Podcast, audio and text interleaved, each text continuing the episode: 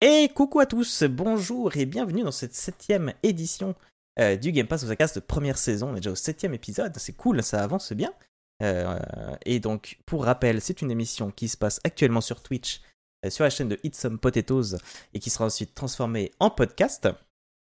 Aujourd'hui, on allait parler donc de, d'abord, comme d'habitude, des news, on va dire jeux vidéo général. Ensuite, on va faire un point sur les jeux qui entrent et qui sortent du Game Pass. Il y aura une petite pause, un petit jeu comme l'autre fois pour, voilà, pour, faire un petit entracte en, milieu de en milieu de, d'émission. Et ensuite, on passera enfin au gros morceau, on va dire, de l'émission, à savoir 4 jeux du Game Pass. Euh, aujourd'hui, on va parler de Before We Live, Wulong, SD Gundam Battle Alliance et Totally Accurate Battle Simulator. J'ai déjà plus de salive rien qu'en lisant ces deux titres. et puis après, on pourra enfin terminer cette émission en votre bonne compagnie. Je vois que dans le chat, ça se chauffe. Euh, comme d'habitude, je suis pas tout seul, euh, mais cette fois, je suis accompagné uniquement euh, d'Alan parce que Griffon, pour des raisons personnelles et familiales, n'a pas pu venir aujourd'hui. Il m'a prévenu vraiment au dernier moment parce que c'est voilà un truc qui lui est tombé dessus. Il n'y a pas de souci. Et du coup, Alan, comment que ça va? Et merci d'être là. Eh ben, voyez, je suis très content d'être là et ça va très bien. Donc, chaud pour parler des jeux d'aujourd'hui. Il y, y, a plein de choses à dire. Ouais, je pense que ça va être un bon cru là aujourd'hui. Ouais. Un bon petit cru, un bon petit millésime. Comment s'est passé ton mois de mars? Sur ta chaîne Eh ben écoute, euh, sur ma chaîne, alors il y a eu, euh, c'était, euh, comment dire, j'ai beaucoup avancé sur The Night Witch, un jeu que j'ai presque fini, un jeu que j'adore, franchement, je le recommande à ceux qui ont l'occasion ah, oui, de oui, jouer. Oui, oui, Night Witch, la sorcière, oui. c'est ça, très très cool. et puis, je joue maintenant aussi en duo avec l'ami Brad Fury, on se fait Dark Souls 2 en full coop. C'est très marrant, c'est des soirées assez rigolotes à deux, euh, donc euh, on s'amuse bien. Ça attire un petit peu de monde en plus quand on l'a fait. Ah, donc, euh, donc bien, et il me reste, je crois, plus que 6 personnes, il me semble, pour, pour avoir les 50 followers. Donc on y est presque. Donc j'ai hâte de, j'ai hâte de pouvoir mettre tout ça en place une fois que ce sera fait. Yes, trop cool. bah moi écoute, ce que je retiens surtout c'est une, j'ai fait une soirée encore Pat Art party, donc cette fois on était 3 avec Malicia comme la dernière fois plus Hirosaga, cette fois on était 3 et on a fait comme l'autre fois, à savoir dessiner des Pokémon, tout ça, c'était, euh, c'était prévu et c'était très chouette. On a fait euh, notamment une création, euh, la dernière c'était Poison et Glace. Moi j'ai même fait trois Pokémon qui sont inspirés. et Pokémon ils aiment bien, mais même de manière générale, les, les, les, Japonais aiment bien avoir l'impression que dans les objets il y a une âme, il y a quelque chose. Du coup il y a beaucoup d'objets, mm. genre trousselin ou des choses comme ça. Et du coup je me dis, tiens, bah. De quoi? Pardon, je, t'ai coupé. Euh, non, non, il a pas de souci. Ça porte un nom euh, japonais comme ça, les objets qui ont une âme là et qui deviennent des, des créatures. Je sais plus comment ça s'appelle euh, dans le folklore japonais. D'accord. Ces petits démons là, c'est pas Léonie, c'est encore autre chose, mais je sais plus. Et c'est vrai que c'est. T'as raison, c'est très présent, notamment ça se voit dans, dans, les, dans les jeux. Il y a ça, il y a par exemple, il y a aussi le tombeau là, le, qui, qui en est un, qui, qui est un objet. Ouais. T'as l'épée qui est un objet là. Je sais ah ouais, l'épée et le bouclier, elle est chouette, ouais. Deux épées. Ah, moi j'aime beaucoup. Celui-là, je l'aime bien, j'avoue donc une de ses évolutions en tout cas s'appelle Exégide. Ah ouais, c'est ça. Mais c'est vrai qu'on voit aussi souvent dans les jeux japonais, c'est euh, les roues, tu sais, les roues de, de charrettes qui brûlent ou des trucs comme ça. Il y a ça mm. dans Okami et tout ça. Et euh, là, du coup, je me suis dit, pour glace et poison, je vais faire euh, trois cocktails en fait. Trois cocktails un peu violets qui évoluent. D'abord, t'as un glaçon, ensuite t'en as deux, ensuite t'en as trois. Et sur les glaçons, t'as des petites têtes et tout. Donc c'était plutôt sympa. On a eu euh, comment Hirosaka qui nous a fait une sorte de, de, cône glacé qui était tombé par terre et du coup il avait créé toute une histoire autour. C'était trop chouette. Donc euh, voilà, c'était le, gros souvenir que j'ai eu moi du, du, mois de mars. Sinon bah voilà la reprise, euh, la reprise est là et aussi le retour un petit peu de GeoGuessr. Ça c'était très très chouette. Ah ouais, j'ai adoré faire ça sur la chaîne de, de Lino d'ailleurs que je, que je salue. C'était, elle m'a fait. je, je m'étais jamais trop intéressé à GeoGuessr. Je trouvais ça sympa, mais j'y avais jamais moi-même un peu mis les pieds. Et j'ai adoré faire ça sur sa chaîne, donc c'était très cool. On se fera un petit baptême de l'air de ces quatre. Euh, je te montrerai les choses que j'ai apprises. C'est ça. en tout cas, n'hésitez pas à aller follow la page de Alan, comme je dis à chaque fois. En plus, il est tout proche d'être euh, d'être affilié. Et évidemment, comme d'habitude, nous sommes accompagnés de Yuris et Linou, nos deux modératrices qui vont pouvoir mettre vos messages euh, de côté et euh, qui vont comme ça on va ça va me permettre de pouvoir lire vos messages euh, intéressants enfin ceux qui ont vraiment euh, une question en particulier sur le jeu ou quoi. Et donc on pourra comme ça y répondre. N'hésitez pas en tout cas à participer à donner votre avis à poser des questions. Peut-être qu'on n'a pas été assez clair sur un truc ou quoi donc n'hésitez pas à, revenir nous, nous, taper sur les doigts. Et si c'est pas intéressant on pouvait l'écrire mais on le lira pas c'est pas grave. Ouais voilà Si c'est pas intéressant, on, on zappera. On sait, c'est, c'est les modératrices qui vont faire le tri, nous. euh, c'est nous qui le faisons, c'est. c'est- La censure, si elle est là, c'est pas de notre fait. Hein. euh, il Nous, faut- on vous snob pas. hein. qu'on soit bien clair. Euh, et du coup, on va passer dans les actus euh, jeux vidéo et on va commencer par toi. Tu veux nous parler notamment de Dark and Darker que je connais pas du tout. Et tu voulais aussi parler du conflit juridique qu'il y avait autour de ce jeu, je crois. Ouais. Alors, je voulais en parler. Alors, euh, pas tant qu'il n'y a, pas énormément de choses à dire en souvent sur le conflit lui-même juridique de Dark and Darker, Euh, mais je trouve que c'est intéressant pour euh, parler un peu de ces, choses-là dans le milieu du jeu vidéo que le grand public ne voit pas forcément. Quoi.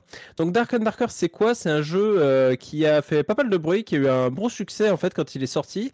Donc c'est une sorte de dungeon crawler PVE PVP à difficulté assez relevée qui a été créé par Iron Mace où vous pouvez affronter tout un panel de monstres, mais également euh, des joueurs. Et oui, on le dit au passé parce que à ce jour, euh, il- le jeu a disparu de Steam. Alors, Ah. euh, c'est assez, euh, ça a surpris pas mal de monde parce que vraiment, le jeu a eu, euh, a eu beaucoup de succès. Il y a eu beaucoup de, beaucoup de streamers qui ont joué. Euh, personnellement, le jeu m'avait un peu attiré euh, l'œil parce que un jeu assez difficile dans un univers Fantasy, je me suis dit, oh, le jeu est pour moi.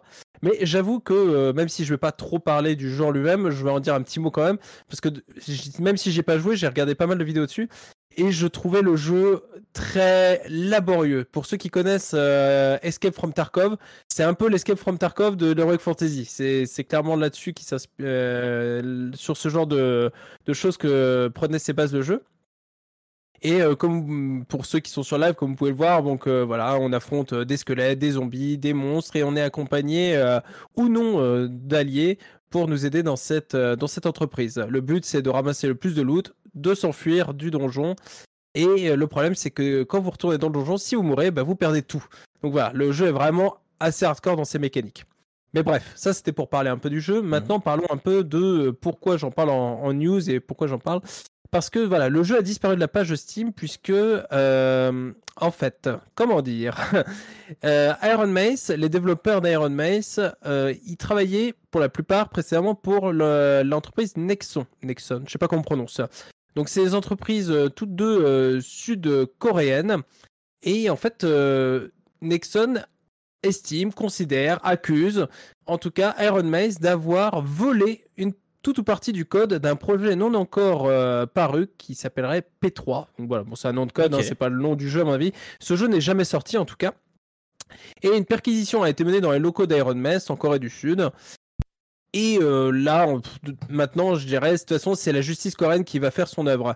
Malgré tout, c'est assez intéressant de se dire que on en est qu'à l'étape euh, euh, enquête, la justice n'a pas encore tranché, mais le jeu a quand même disparu actuellement de Steam. Donc, euh, si aujourd'hui le jeu là, euh, vous voyez les images, vous vous dire, oh, il a l'air trop bien ce jeu, je vais l'acheter. Eh ben non, vous l'achèterez pas. vous ne pouvez pas.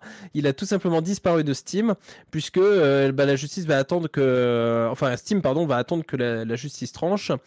Et de toute façon, bah, ça risque de prendre un peu de temps. Alors moi, je me suis amusé à lire un peu les avis, ce qui avait marqué sur Internet, etc. Bon, en tout cas, Iron Mace se défend un peu bec et ongle de toute façon sur cette affaire, ce qui se comprend, et disent que euh, ne se gênent pas pour balancer des pics parce qu'en fait, euh, ils vont. Il a l'air trop bien ce jeu, je vais l'acheter, je vois l'idée. Ça. Non, tu peux pas. Eh ben tu m'as pas, t'as rien compris, t'as pas écouté. Euh, et en fait, ce qui est assez intéressant, je trouve, c'est que de se dire bah, euh, que l'avenir d'un jeu comme ça peut être euh, peut du, du jour au lendemain, malgré son succès, être complètement euh, revu par une euh, par une demande d'annulation faite par un studio. Donc c'est assez c'est assez compliqué et c'est assez compliqué de suivre. Mais c'est vrai que si on s'amuse à aller lire en tout cas les les, les posts des développeurs euh, au sujet de Dark and Darker, donc euh, les développeurs d'Iron Mace, eux on les sent euh, assez assez agacés, c'est le mot je pense qu'on puisse au moindre mot qu'on puisse dire à ce sujet, Mm. puisque eux justement ils ont quitté les grosses structures comme Nexon parce que ce qui les intéressait c'était de revenir au cœur du, de la création de jeux vidéo, la création de jeux indépendants, etc. Donc c'est pas un gros groupe en fait, Iron Mace. Mais euh, il semblerait, ils se sont amusés à lancer des pics d'ailleurs sur euh, Nexon en leur disant, euh, bah oui, eux ils nous accusent d'avoir créé le jeu euh, en piquant leurs données parce qu'ils ils- ils pensent que c'est pas possible de faire un jeu aussi vite. Bah c'est sûr parce que eux ils ont pas fait de jeu depuis je sais pas combien de temps, ils, ils créent plus rien. Donc voilà, ils se gênent pas dans le conflit à balancer des pics sur Nexon. Et qui pour eux sont la raison pour laquelle l'industrie du jeu vidéo prend des mauvais plis, notamment avec tout ce qui est microtransactions, etc. Donc ils se, ils se veulent eux un peu en parangon anti-microtransactions contre les grosses sociétés qui pensent qu'au fric. Donc voilà, ça fait un peu une guerre, une guerre du, du David contre Goliath.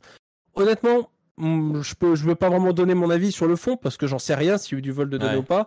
J'avoue que j'espère pour ceux qui, ne serait-ce que pour les, possesseurs du jeu, j'espère que hum, Iron Mace va réussir à s'en sortir. Et en plus, je dois avouer que sur le papier, un petit groupe indépendant qui gagne contre une grosse société, bah, mmh, j'ai envie d'être plus pour le petit studio, quoi. Donc voilà. Mais en attendant, malgré tout, Steam, quand ils reçoivent une demande, qu'il y a le moindre doute, bah, Steam préfère dans ces cas-là, bah oui, couper, euh, couper court parce que bah on sait jamais, ils veulent pas prendre de risques avec le conflit juridique, etc. Donc c'est assez compliqué. Et je voulais juste rajouter là-dessus euh, quelques. J'ai listé, euh, c'est pas du tout une liste exhaustive, mais je voulais lister quelques raisons que j'ai trouvées qui ont poussé Steam parfois à enlever un jeu de son, son catalogue. Je trouvais ça assez intéressant. Ah ouais. Euh, j'ai notamment repéré donc il y avait par exemple la création de faux comptes de la part des développeurs pour faire remonter la note du jeu. Donc ça Steam quand il le repérait, hop, il hmm. vire le jeu. Ça, ça, me paraît assez cohérent. Oui, bah il joue avec le système. c'est ça. C'est la responsabilité de Steam après. Donc, Ouais, c'est ça. Ensuite, on a des jeux dont le contenu lui-même pose des problèmes éthiques, voire légaux selon les territoires. Alors là, je vais citer quelques jeux sans même aller trop dans le détail, hein, évidemment. Euh, Rep Day, un jeu où il faut agresser sexuellement des femmes. Active Shooter, un simulateur de tuerie de masse dans un lycée. Bon, voilà. Pas besoin d'épiloguer. Rien que les propos, euh, rien que la description des jeux permet de savoir pourquoi les jeux ont été bannis. On a aussi. Euh, Comme quoi, euh, à côté Atomic Heart. Oui, oui, tout à fait. Bah, voilà, exactement. Bah, Atomic Heart, ils font... ça a fait parler de lui, mais en soi, c'est rien par rapport à ce genre de jeu qui se font interdire. Quoi. à part ça, par contre, c'est assez intéressant. Je... Le contenu pour adultes, qui est assez flou. Alors, euh, il y a pas mal de jeux euh, où vous pouvez voir les tags. Il y a le tag nudité, d'ailleurs, que vous pouvez voir des fois dans... sur Steam. Il y, a le... Euh, il y a aussi la catégorie adulte, jeu pour adultes, qui, qui existe.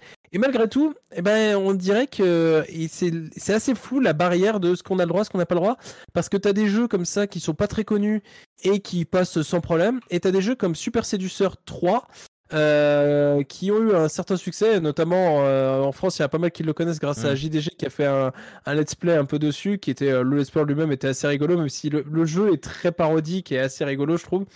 assez ridicule dans les réponses que tu peux donner. Je trouve que c'est pas du tout un jeu à prendre au sérieux.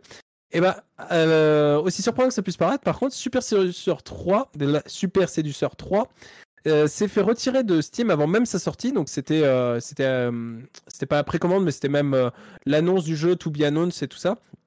Et eh ben il s'est fait enlever de Steam avec plus de, en tout cas d'après le créateur, plus de 61 000 wishlist. il avait plus de 61 000 wishlist et pourtant bah, le jeu a été supprimé de Steam parce que pour contenu non approprié.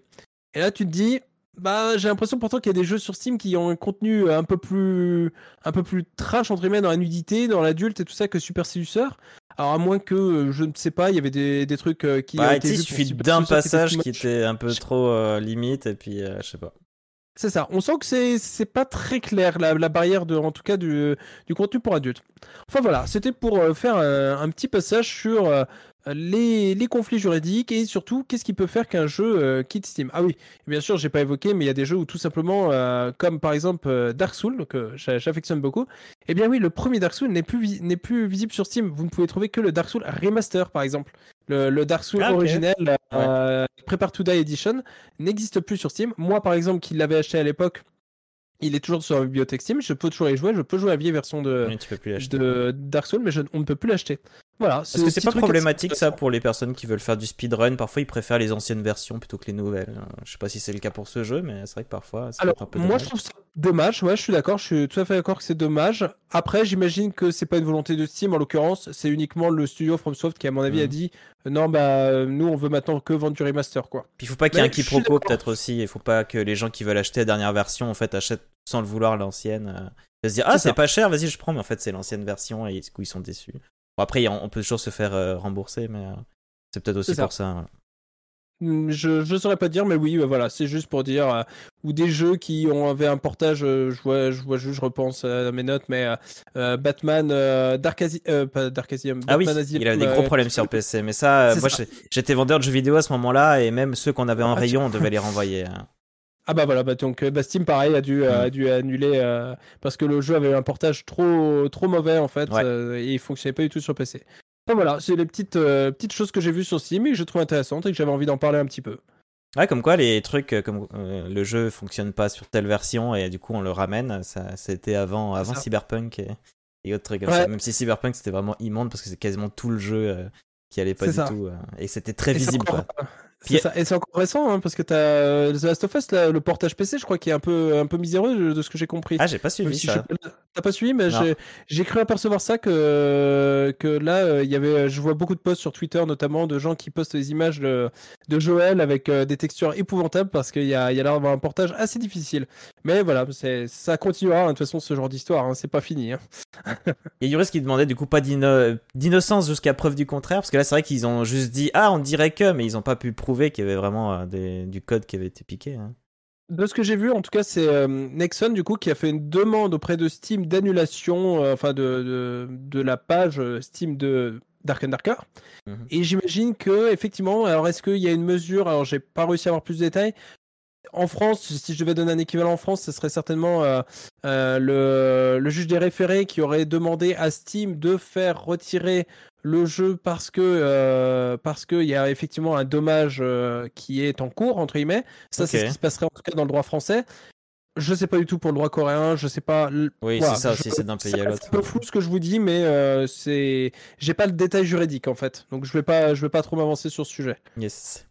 Et du coup, comment? Griffon avait la news suivante, à savoir de parler de l'E3 de cette année. Et du coup, c'est toi qui, qui en a la charge. C'est ça. et ben pareil, donc il y a quelque chose quelques petites choses à dire parce que vous l'aurez peut-être aperçu. Euh, le 31 mars 2023, on apprenait l'annulation de l'E3 qui devait se tenir entre le 13 et le 16 juin 2023, comme d'habitude à Los Angeles. Voilà. Alors, c'est pas la première année où le 3 ne se fait pas, hein, et avec les dernières années, le Covid, etc., ça faisait en gros un peu 4 ans qu'il n'y avait pas eu de vrai E3 présentiel comme à, comme à l'époque. Mais malgré tout, on sentait un peu venir le coup. C'est-à-dire que euh, c'est une news qui euh, n'a pas choqué grand monde, si on peut dire. Malgré tout, il faut un peu rappeler ce que c'est que le 3 quand même, lancé en 95, euh, en 1995, par 895. Pendant des années, c'était un salon uniquement ouvert aux professionnels et qui a fait quand même parler beaucoup de lui. Euh, c'était euh, chaque année euh, une rencontre assez, assez importante et c'est un peu l'origine de toute cette guerre des consoles. Hein. Chaque année, on avait cette 3. qui sait qui va gagner? Qui sait qui va perdre le 3 On entendait hein, de la part des journalistes on avait à chaque fois ah, tel constructeur a annoncé tel tel truc c'est fou ça va ça va révolutionner tout il y avait du coup des fois des jeux comme qui, qui étaient mensongers clairement dans leur présentation mais juste pour faire des gros buzz en fait à l'E3 euh, j'en discutais euh, ce week-end avec Cardal et on reparlait euh, pour ceux qui se souviennent de Killzone, si je me, si je me le trompe pas. Ah oui, qui, Killzone 2, avait, il y avait un visuel de fou et tout ça. Tout le monde était en mode wow, mais ça, ça le futur du jeu vidéo. Et il est jamais sorti hein, en tout cas. Ou je sais plus s'il est sorti ou en tout cas il est jamais sorti. Si, il est sorti, mais c'est le visuel avait pas, pas, En fait, on a l'impression de jouer dans une cinématique alors qu'en fait c'était, il y avait un jeu derrière. Donc le, le gameplay, c'était la même scène hein, quand tu jouais, c'était vraiment ça, mais c'était pas en cinématique quoi. C'était en jeu. C'était pas du tout ça quoi. Mais c'est vrai qu'on appelait ça la grand-messe du jeu vidéo, hein, le 3 à l'époque. Ouais, c'est ça, tout à fait le terme, la grande-messe. Donc euh, voilà, c'était, c'était un sacré événement. Et donc, comme je disais, c'était un salon ouvert uniquement professionnel, mais ils avaient voulu ramener un peu plus de monde, faire euh, et donc du coup, euh, c'est en 2017, le salon s'est ouvert au public et il y avait eu des affluences records en 2018, il me semble, avec plus de plus de 60 000 personnes. On avait presque atteint les 70 000 bah d'ailleurs, la vidéo que vous voyez actuellement dans Twitch, euh, c'est bah là on voit un peu Elder Scrolls 6, lol. Euh, donc c'est vraiment les, les meilleurs trailers qu'il y a pu avoir à l'E3 2018. Donc, 2018, hein, Elder Scrolls 6. on l'attend toujours. Hein. Il est toujours pas en production, hein, mais voilà. donc voilà, donc c'est sûr que voilà, le 3 ça a été ça a été quelque chose quand même pendant des années euh, avec vraiment cette, cette, guerre des cette guerre des constructeurs etc. Mais en fin de compte, pourquoi personne aujourd'hui, je dis une personne est vraiment surpris de cette annonce? Bah, ça faisait déjà quelques temps qu'on sentait que déjà les constructeurs se désintéressaient un peu de l'E3. Déjà, on avait en 2015 Bethesda et EA qui avaient décidé de tenir leur propre événement en marge euh, le 3. On avait aussi Microsoft qui, euh, juste en face de l'E3, à 100 mètres euh, du bâtiment de l'E3, qui tenait eux-mêmes leur conférence le matin de l'ouverture de l'E3, donc un peu en concurrence de l'E3, qui profitent de ce moment de l'année où tout le monde en parle, mais pour faire leur propre conférence avec leurs propres moyens sans avoir à payer les milliers, voire millions d'euros, euh, enfin de dollars pour, euh, pour pouvoir être présent à l'E3. Ou des Volver qui se mettaient dans une caravane dans le parking. Oui, voilà. Euh, chacun avait un peu sa, sa stratégie.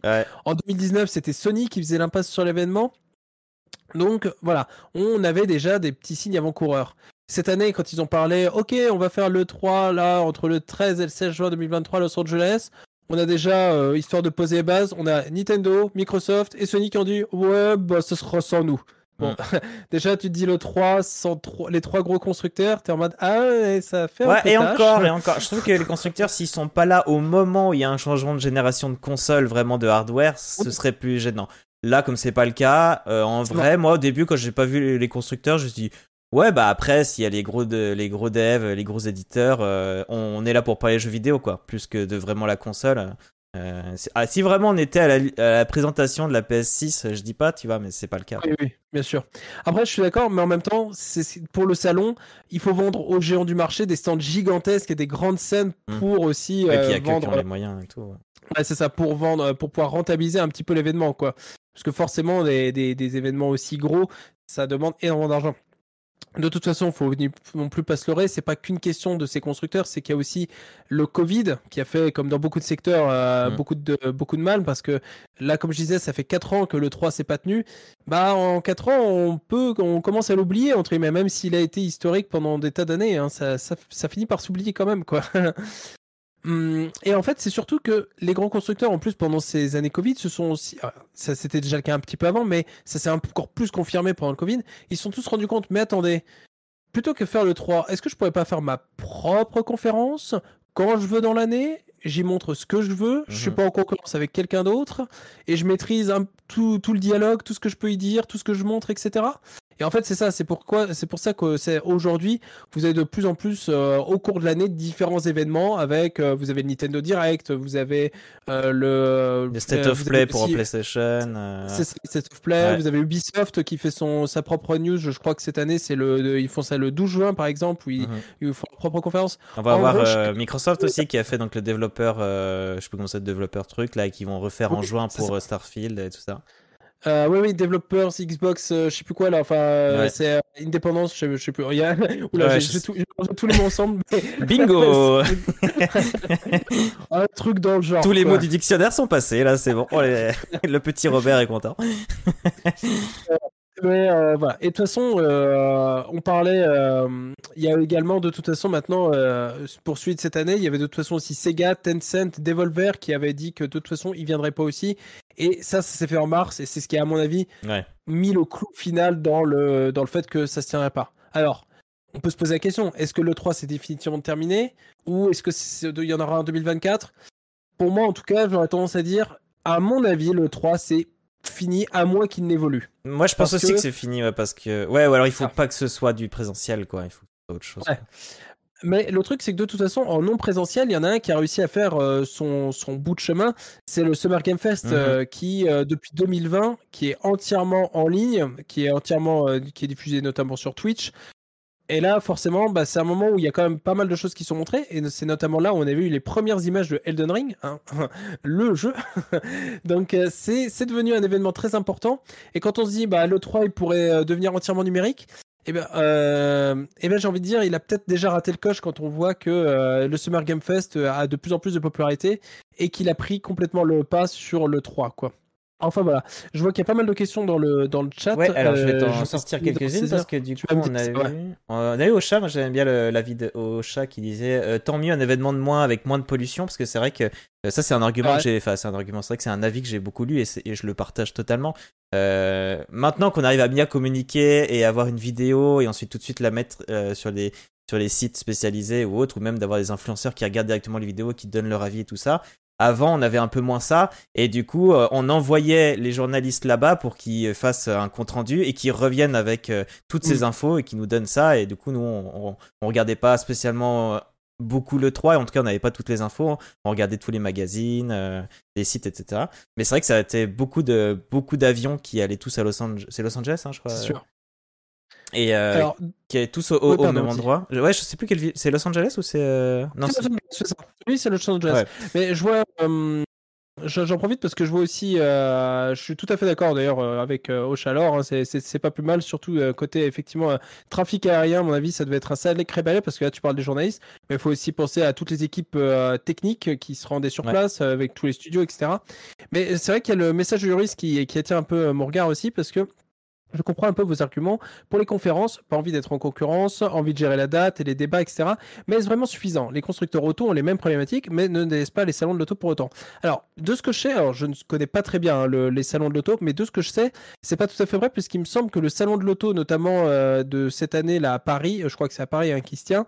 Eh bien, par Il exemple, plusieurs. il y avait beaucoup de grands constructeurs qui euh, ne sont pas venus. Je crois qu'il y avait, euh, il y avait pas Mercedes, il y avait pas de constructeurs européens, il y avait pas mal de constructeurs européens qui ne sont même pas fait le déplacement.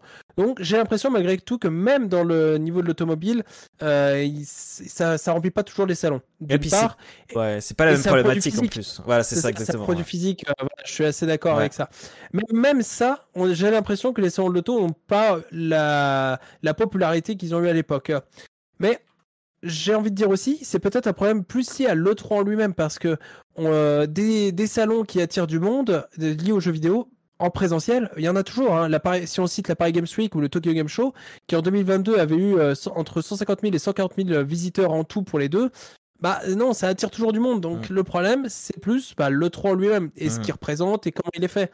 Et je pense que euh, quand je disais le 3 ne sera plus où il devra changer, je pense que, bon, déjà, il a un raté le coche, je pense, et de deux, je pense que c'est cette, ce format de l'E3 qui ne peut plus marcher, quoi. Mm, puis- Mais euh, encore une fois, c'est qu'un avis et peut-être que j'ai tort. Et Moi, je pense aussi qu'il est 2024, mort, surtout que voilà, t'as parlé du Summer Game Fest et Summer Mm. Game Fest, en fait, il se place au niveau des dates, il se place au même moment. Je pense que la date autour de euh, juste avant l'été, là, fin juin, début juillet, tout ça, je pense que c'est une date vraiment importante parce que on annonce des gros trucs. Ensuite, on prend un peu la température avec tous les salons qui se mettent derrière. Euh, généralement, les salons, il y en a beaucoup qui se mettent juste après, en septembre, octobre, juste avant Noël. Et bam, après à Noël, ils, ils balancent tous leurs jeux, toute la sauce. parce que C'est à ce moment-là, on fait le, le plus gros chiffre. Euh, et donc, je pense que cette date autour de juin-juillet est importante. Mais du coup, s'il n'y avait pas le Summer Game Fest, je me dis, le 3 aurait peut-être pu garder sa place et dire, bon, bah, on n'est plus en présentiel, on va faire un truc à distance. Mais ils sont fait couper l'arbre sur pied vraiment par le Summer Game Fest, qui fait déjà ça et euh, qui le fait déjà de mieux en mieux et qui a appris euh, chaque année un peu de ses erreurs. Donc je pense que cette année le Summer Game Fest, en fait ça dépend comment va se comporter Summer Game Fest. Si Summer Game Fest se- s'en sort bien, arrive à bien montrer les choses dans l'ordre, etc. et que, et que ça communique bien, je pense que le 3 est mort. Si il, il merdouille un peu, s'il galère un peu, s'il y a des problèmes ou quoi, ou s'il y a tout le monde. C'est vrai que l'année dernière, euh, je sais plus, il y avait genre, je sais plus, Koch Media qui avait balancé nombre de jeux pas possibles les uns après les autres, c'était imbuvable. Enfin, il y, a quand même, il y avait quand même des choses qui allaient pas trop. Donc Mm. s'il reste là-dessus, peut-être que le 3 a encore sa place euh, en disant, bah nous, on va faire ça mieux, etc. Mais c'est vrai qu'ils sont surtout habitués. Ils ont fait une édition un peu euh, numérique, je crois, une certaine année, hein, il me semble, non?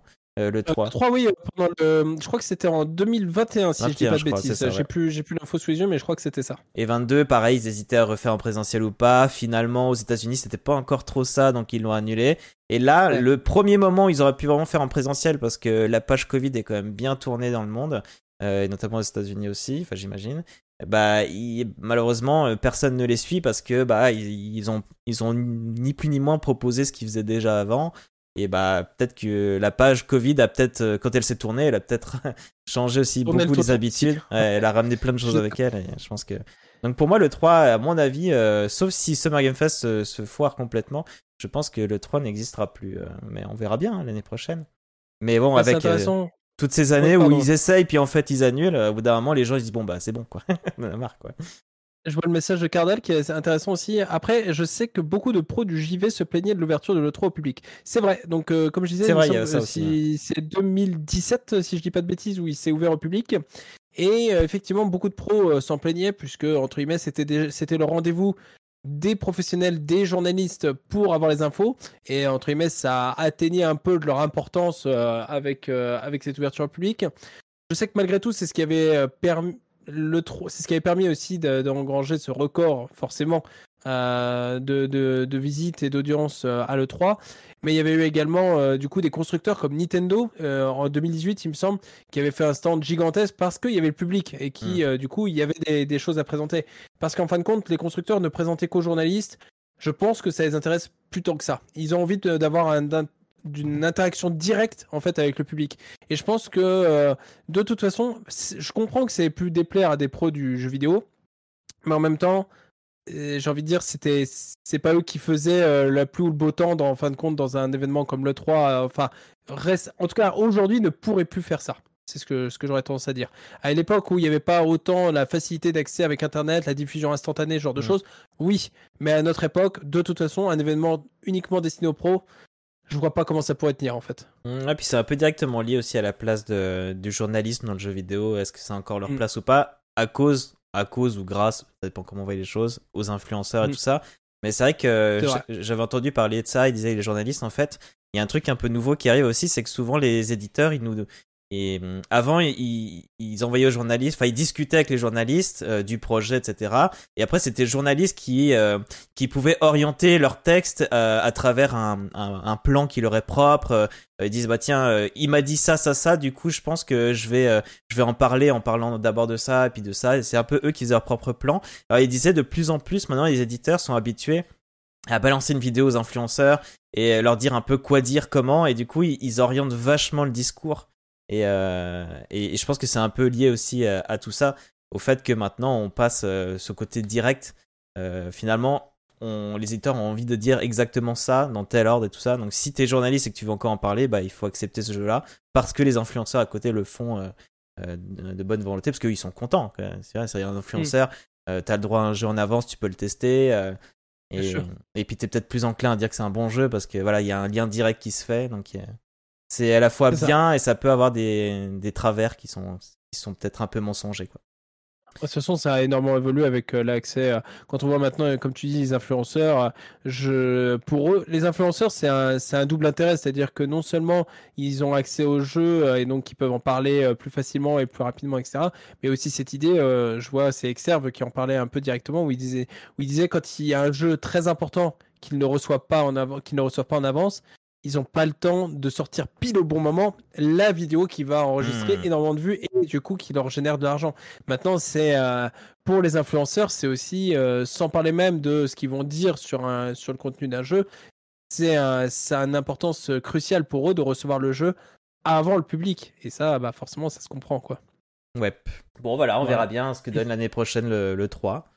Euh, Microsoft, si vous voulez nous donner, nous, euh, les, les streamers du Game Pass, euh, les gens il n'y a pas de souci. Nous, on, parle du Game Pass tous les mois. Donc s'il y a des jeux en avance, si vous voulez nous dire, on, dira tout ce que vous voulez qu'on dise. Moi, c'est trop bien. De toute façon, c'est Amor Sony. Ah, de toute façon, tous les jeux qu'on teste, on dit toujours que c'est trop bien, quoi. Ah ouais, bah, ça va se vérifier aujourd'hui. D'ailleurs. D'ailleurs, vous savez, s'il y a un événement pour mettre en avant les indés, bah les indés, ouais, le Summerfest, je crois qu'ils ont un peu de place, ou Koch Media, euh, euh, Devolver, je sais pas s'ils ont leur propre conf ou. Euh... Moi, je dirais qu'il y a des petits trucs, à mon avis, dans l'année qui sont. Euh, euh, en fait, je pense qu'il y a énormément de petits trucs pour les jeux indés, mais en fait, c'est difficile même d'en faire, d'en faire une liste, je pense, parce que euh, je pense que si tu vas chercher, je sais plus, c'est même Malicia qui en parlait, qu'elle participe, tu vois, à un événement qui parle de jeux indés, etc. Et j'étais, ah bah je connaissais pas le nom, euh, c'était Battle 4, là, je crois, un truc comme ça. Oui. Et euh, je me disais, bah tiens, je connais même pas, et je me suis fait réflexion, bah oui, mais de toute façon, des, des, des, choses qui parlent du jeu vidéo indépendant, il y en a des tas, mais il y en a tellement que bah, c'est difficile de, de, suivre, en fait, justement, tout ça, mm. quoi. Bah, le plus gros auquel je pense, et en plus on peut tester, c'est le, le truc sur Steam, là, ou en, je sais pas comment ça s'appelle. Oui. Euh, euh, Next, euh, enfin il y en a plusieurs, mais il y a le, bien sûr il y a le Greenlight, mais là il y a justement il était. Non mais je te parle vraiment ouais d'un événement dans l'année où en fait il y a toujours plein de démos en même temps. Il y en a eu un il y a pas si longtemps. C'est ça, et j'ai oublié le nom. En jeu d'indé, je verrais bien ça parce que ce que j'allais dire en fait, c'est que les indés, le problème de l'indé, c'est que j'ai l'impression qu'il y a au moins 30 jeux qui sortent chaque jour. Et du coup, l'indé, ça commence à être un peu bouché. Là où au début, il y avait XBLA, le, le, Xbox, euh, je sais pas si ça va s'appeler. Pareil, on va redire tous les mots Live. Arcade, Live Arcade, je crois que c'est ça. Xbox Live Arcade, euh, à l'époque où c'était un peu nouveau de mettre les indés en avant, Xbox avait fait ça et tout ça. Euh, maintenant, les indés, euh, d'ailleurs, qu'est-ce que veut dire indé? Parce qu'il y a beaucoup d'indés qui ont fait un éditeur, Ouais. donc ça, ça veut plus dire grand chose. Généralement, c'est plus, c'est pas un triple A, c'est un indé parce que c'est un, un, un A, quoi. C'est Ah, ah, petit- compliqué parce que dans ce cas, tu peux même dire, euh, par exemple, que euh, Star Citizen c'est un jeu indé alors que le jeu coûte des, des Oui, millions, voilà. quoi. Parce qu'en soi, ils s'éditent eux-mêmes, donc euh, est-ce que c'est un indé triple A? Est-ce qu'on on devrait dire ça En vrai, c'est la, c'est c'est ça que veut dire indé, c'est indépendant. Ouais. Ça devrait, ça. Ça. devrait être ça, mais dans la tête des gens, si on voit Star Citizen, on se dit pas, bah c'est un jeu indé. Pourtant, en soi, c'est un jeu indé. Pourtant, c'en est un, mais oui, voilà, c'est pour ça qu'aujourd'hui, euh, un dé, bon, on digresse un peu, mais un je- pour moi, c'est presque plus, entre guillemets, une philosophie derrière le jeu Nintendo. que le, le- la façon d'être éditeur lui-même, quoi. Ouais, c'est. Nintendo, c'est un dé. oui, bah, c'est vrai qu'ils éditent eux-mêmes, c'est un studio en même temps, c'est vrai que Nintendo. Même Ubisoft, ils ont fait des petits jeux, euh, The War of Mine ou des trucs comme ça, et ça fait. Child of Light. Et, et, et, et même dans l'am- dans l'ambiance de création, ils avaient c'était en effet une petite. euh, je crois que c'est toujours la, la fameuse maison là à Montpellier où ils ont une maison à part où ils travaillent en petit comité. Dans, dans l'esprit, Mm. c'est un peu un indé, mais il y a Ubisoft derrière quand même quoi. Donc euh, ça, veut, ça veut plus forcément dire grand chose. Ouais, Child of Light, excellent, et Ubisoft aussi, euh, produit par Ubisoft. Ouais, ouais c'est ça. Le, le même esprit. Moi, je vais vous parler de Speedon. En fait, j'ai trois news. Euh, mais en fait, Speedon, en, gros, il y avait un gros morceau qui arrive après, mais je me dis Speedon, on peut pas passer à côté quand même, euh, qui est quand même un événement donc créé par euh, Xavier Dang, alias Mister MV, euh, qui, euh, ça fait la troisième année maintenant, euh, qui fait un, un événement caritatif à travers le speedrun. L'argent va toujours à Médecins du Monde. Euh, c'est pas comme les events où ils changent chaque année. C'est chaque année c'était pour Médecins du Monde. Euh, cette année c'était plus de 80 heures de, enfin 80 heures de speedrun. Alors qu'est-ce que le speedrun? Le speedrun c'est vraiment le principe de finir un jeu le plus rapidement possible et parfois ça utilise ce qu'on appelle des glitches, des bugs. Ça va, euh, même j'en ai encore vu un tout à l'heure là sur Zelda où ils arrivent à corrompre l'inventaire. C'est le truc qui me qui me vrille Mm. la tête. Je comprends toujours pas comment ça marche. Ils disent alors tu manges trois champignons et après tu enlèves ton haut et tu remets ton haut, tu tapes l'épée et tu sauvegardes et tu charges et ça marche. Et là, du coup, ils ont un objet qu'ils devraient pas avoir, mais qu'ils ont quand même. Et voilà, on comprend rien, mais c'est génial à voir parce que on se dit, mais c'est pas possible, ils sont pas en train de jouer là, ils ont, ils ont modifié le jeu quoi. Non, non, ils jouent au jeu tel qu'il a été vendu, hein. Mais c'est juste que les manipulations font que bah ça passe. C'est ça. Donc l'événement, c'est avant tout des, des chiffres, hein, c'est ce qui nous intéresse le plus. À savoir que euh, la première édition a été en 2021, ils avaient quand même, dès le début de la première édition, ils ont quand même réussi à faire euh, 600 000 euros. Plus de 600 000 euros, ce qui est déjà énorme hein, pour euh, une première édition. La deuxième édition en 2022, c'était plus de 800 000 euros, donc c'était quand même euh, une bonne montée, quoi. On passe 200 000. Mais là, ils visaient le million et ils ont eu juste, puisqu'ils ont eu 1 257 euh, 637 euros de dons. Donc euh, rien que pour ça, j'ai envie de dire quand même euh, bravo à eux. Bravo, Franchement, bravo, très bravo. belle perf. En gros, l'idée, il, il visait le, le million et euh, il s'est dit en fait pour ça, il faut monter le nombre d'heures parce que là, le fait d'avoir 80 heures non-stop, parce que c'est vraiment non-stop, ça a duré trois jours. Hum, euh, journée, so- nuit, euh, soir, tout le temps, tout le temps, il y avait toujours des gens en train de faire du speedrun. Euh, en tout, c'est, je l'ai noté, c'est 98 runners, donc 98 euh, personnes qui ont joué l'un après l'autre à des jeux différents le plus rapidement possible. Tous ces chiffres, ça représente 32 752 dons et 35 195 t-shirts vendus. Ils sont faits par euh, un certain Zo, euh, Zoan Ho. C'est un nom asiatique, donc c'est H-O Ho, qui fait des trucs euh, vraiment génialissimes. Et euh, je vous ai apporté le. Vous pouvez voir le visuel du t-shirt de cette année, juste en dessous de, nous, pour les personnes qui sont avec nous sur Twitch, évidemment. Qui est dans le même esprit, c'est-à-dire que c'est des dessins de tous les personnages et c'est tiré des jeux dont euh, qu'on peut voir en fait en speedrun. Donc euh, évidemment, vous pouvez plus avoir le t-shirt. hein. Le t-shirt, vous pouvez l'acheter uniquement pendant l'événement. Et euh, ce qui est toujours très chouette de prendre les t-shirts, c'est que de base, on sait qu'on donne forcément 10 euros par t-shirt. Et après, s'ils en vendent vraiment beaucoup, comme euh, c'est la fabrication, que ça coûte de moins en moins cher quand on en fabrique beaucoup, en fait, à la fin, ça va donner beaucoup plus.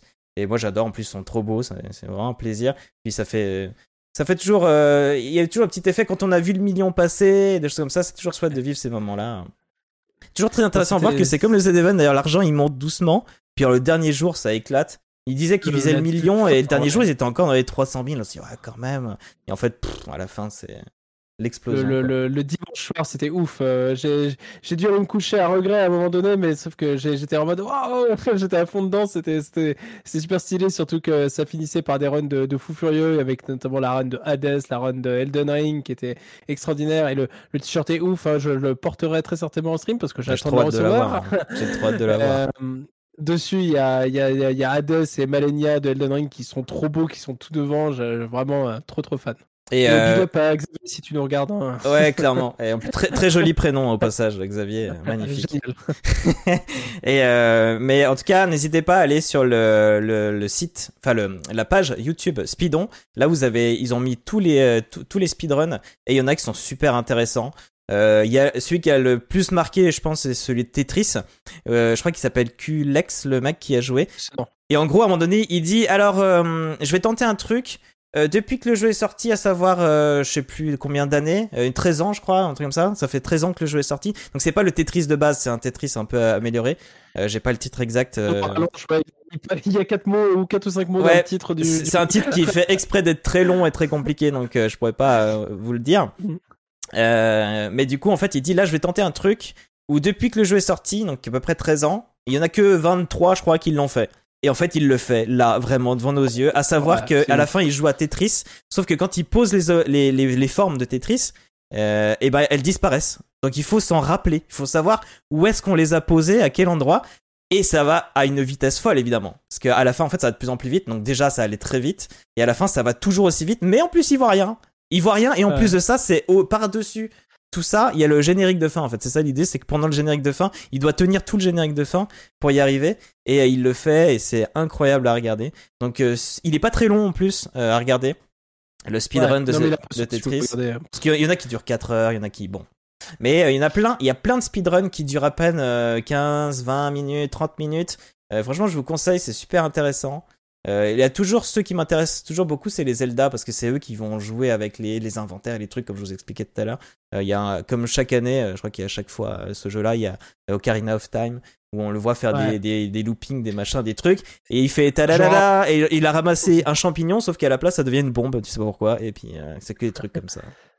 La run Majora est, folle, la, run Zelda est trop bien parce que le, le, le streamer, enfin j'ai oublié son nom malheureusement, le, le speedrunner, il, il met une ambiance de fou, il, a, il est, en fait il, a, il réagit énormément à, à, chaque truc et tout ça. Et du coup c'est ultra vivant, il y en a plein des, si vous les regardez, il y en a qui ont fait des, des, ah, comment, des sortes de best-of ou avec toutes ces réactions et le, le, mec est hilarant en fait à suivre, c'est trop trop sympa.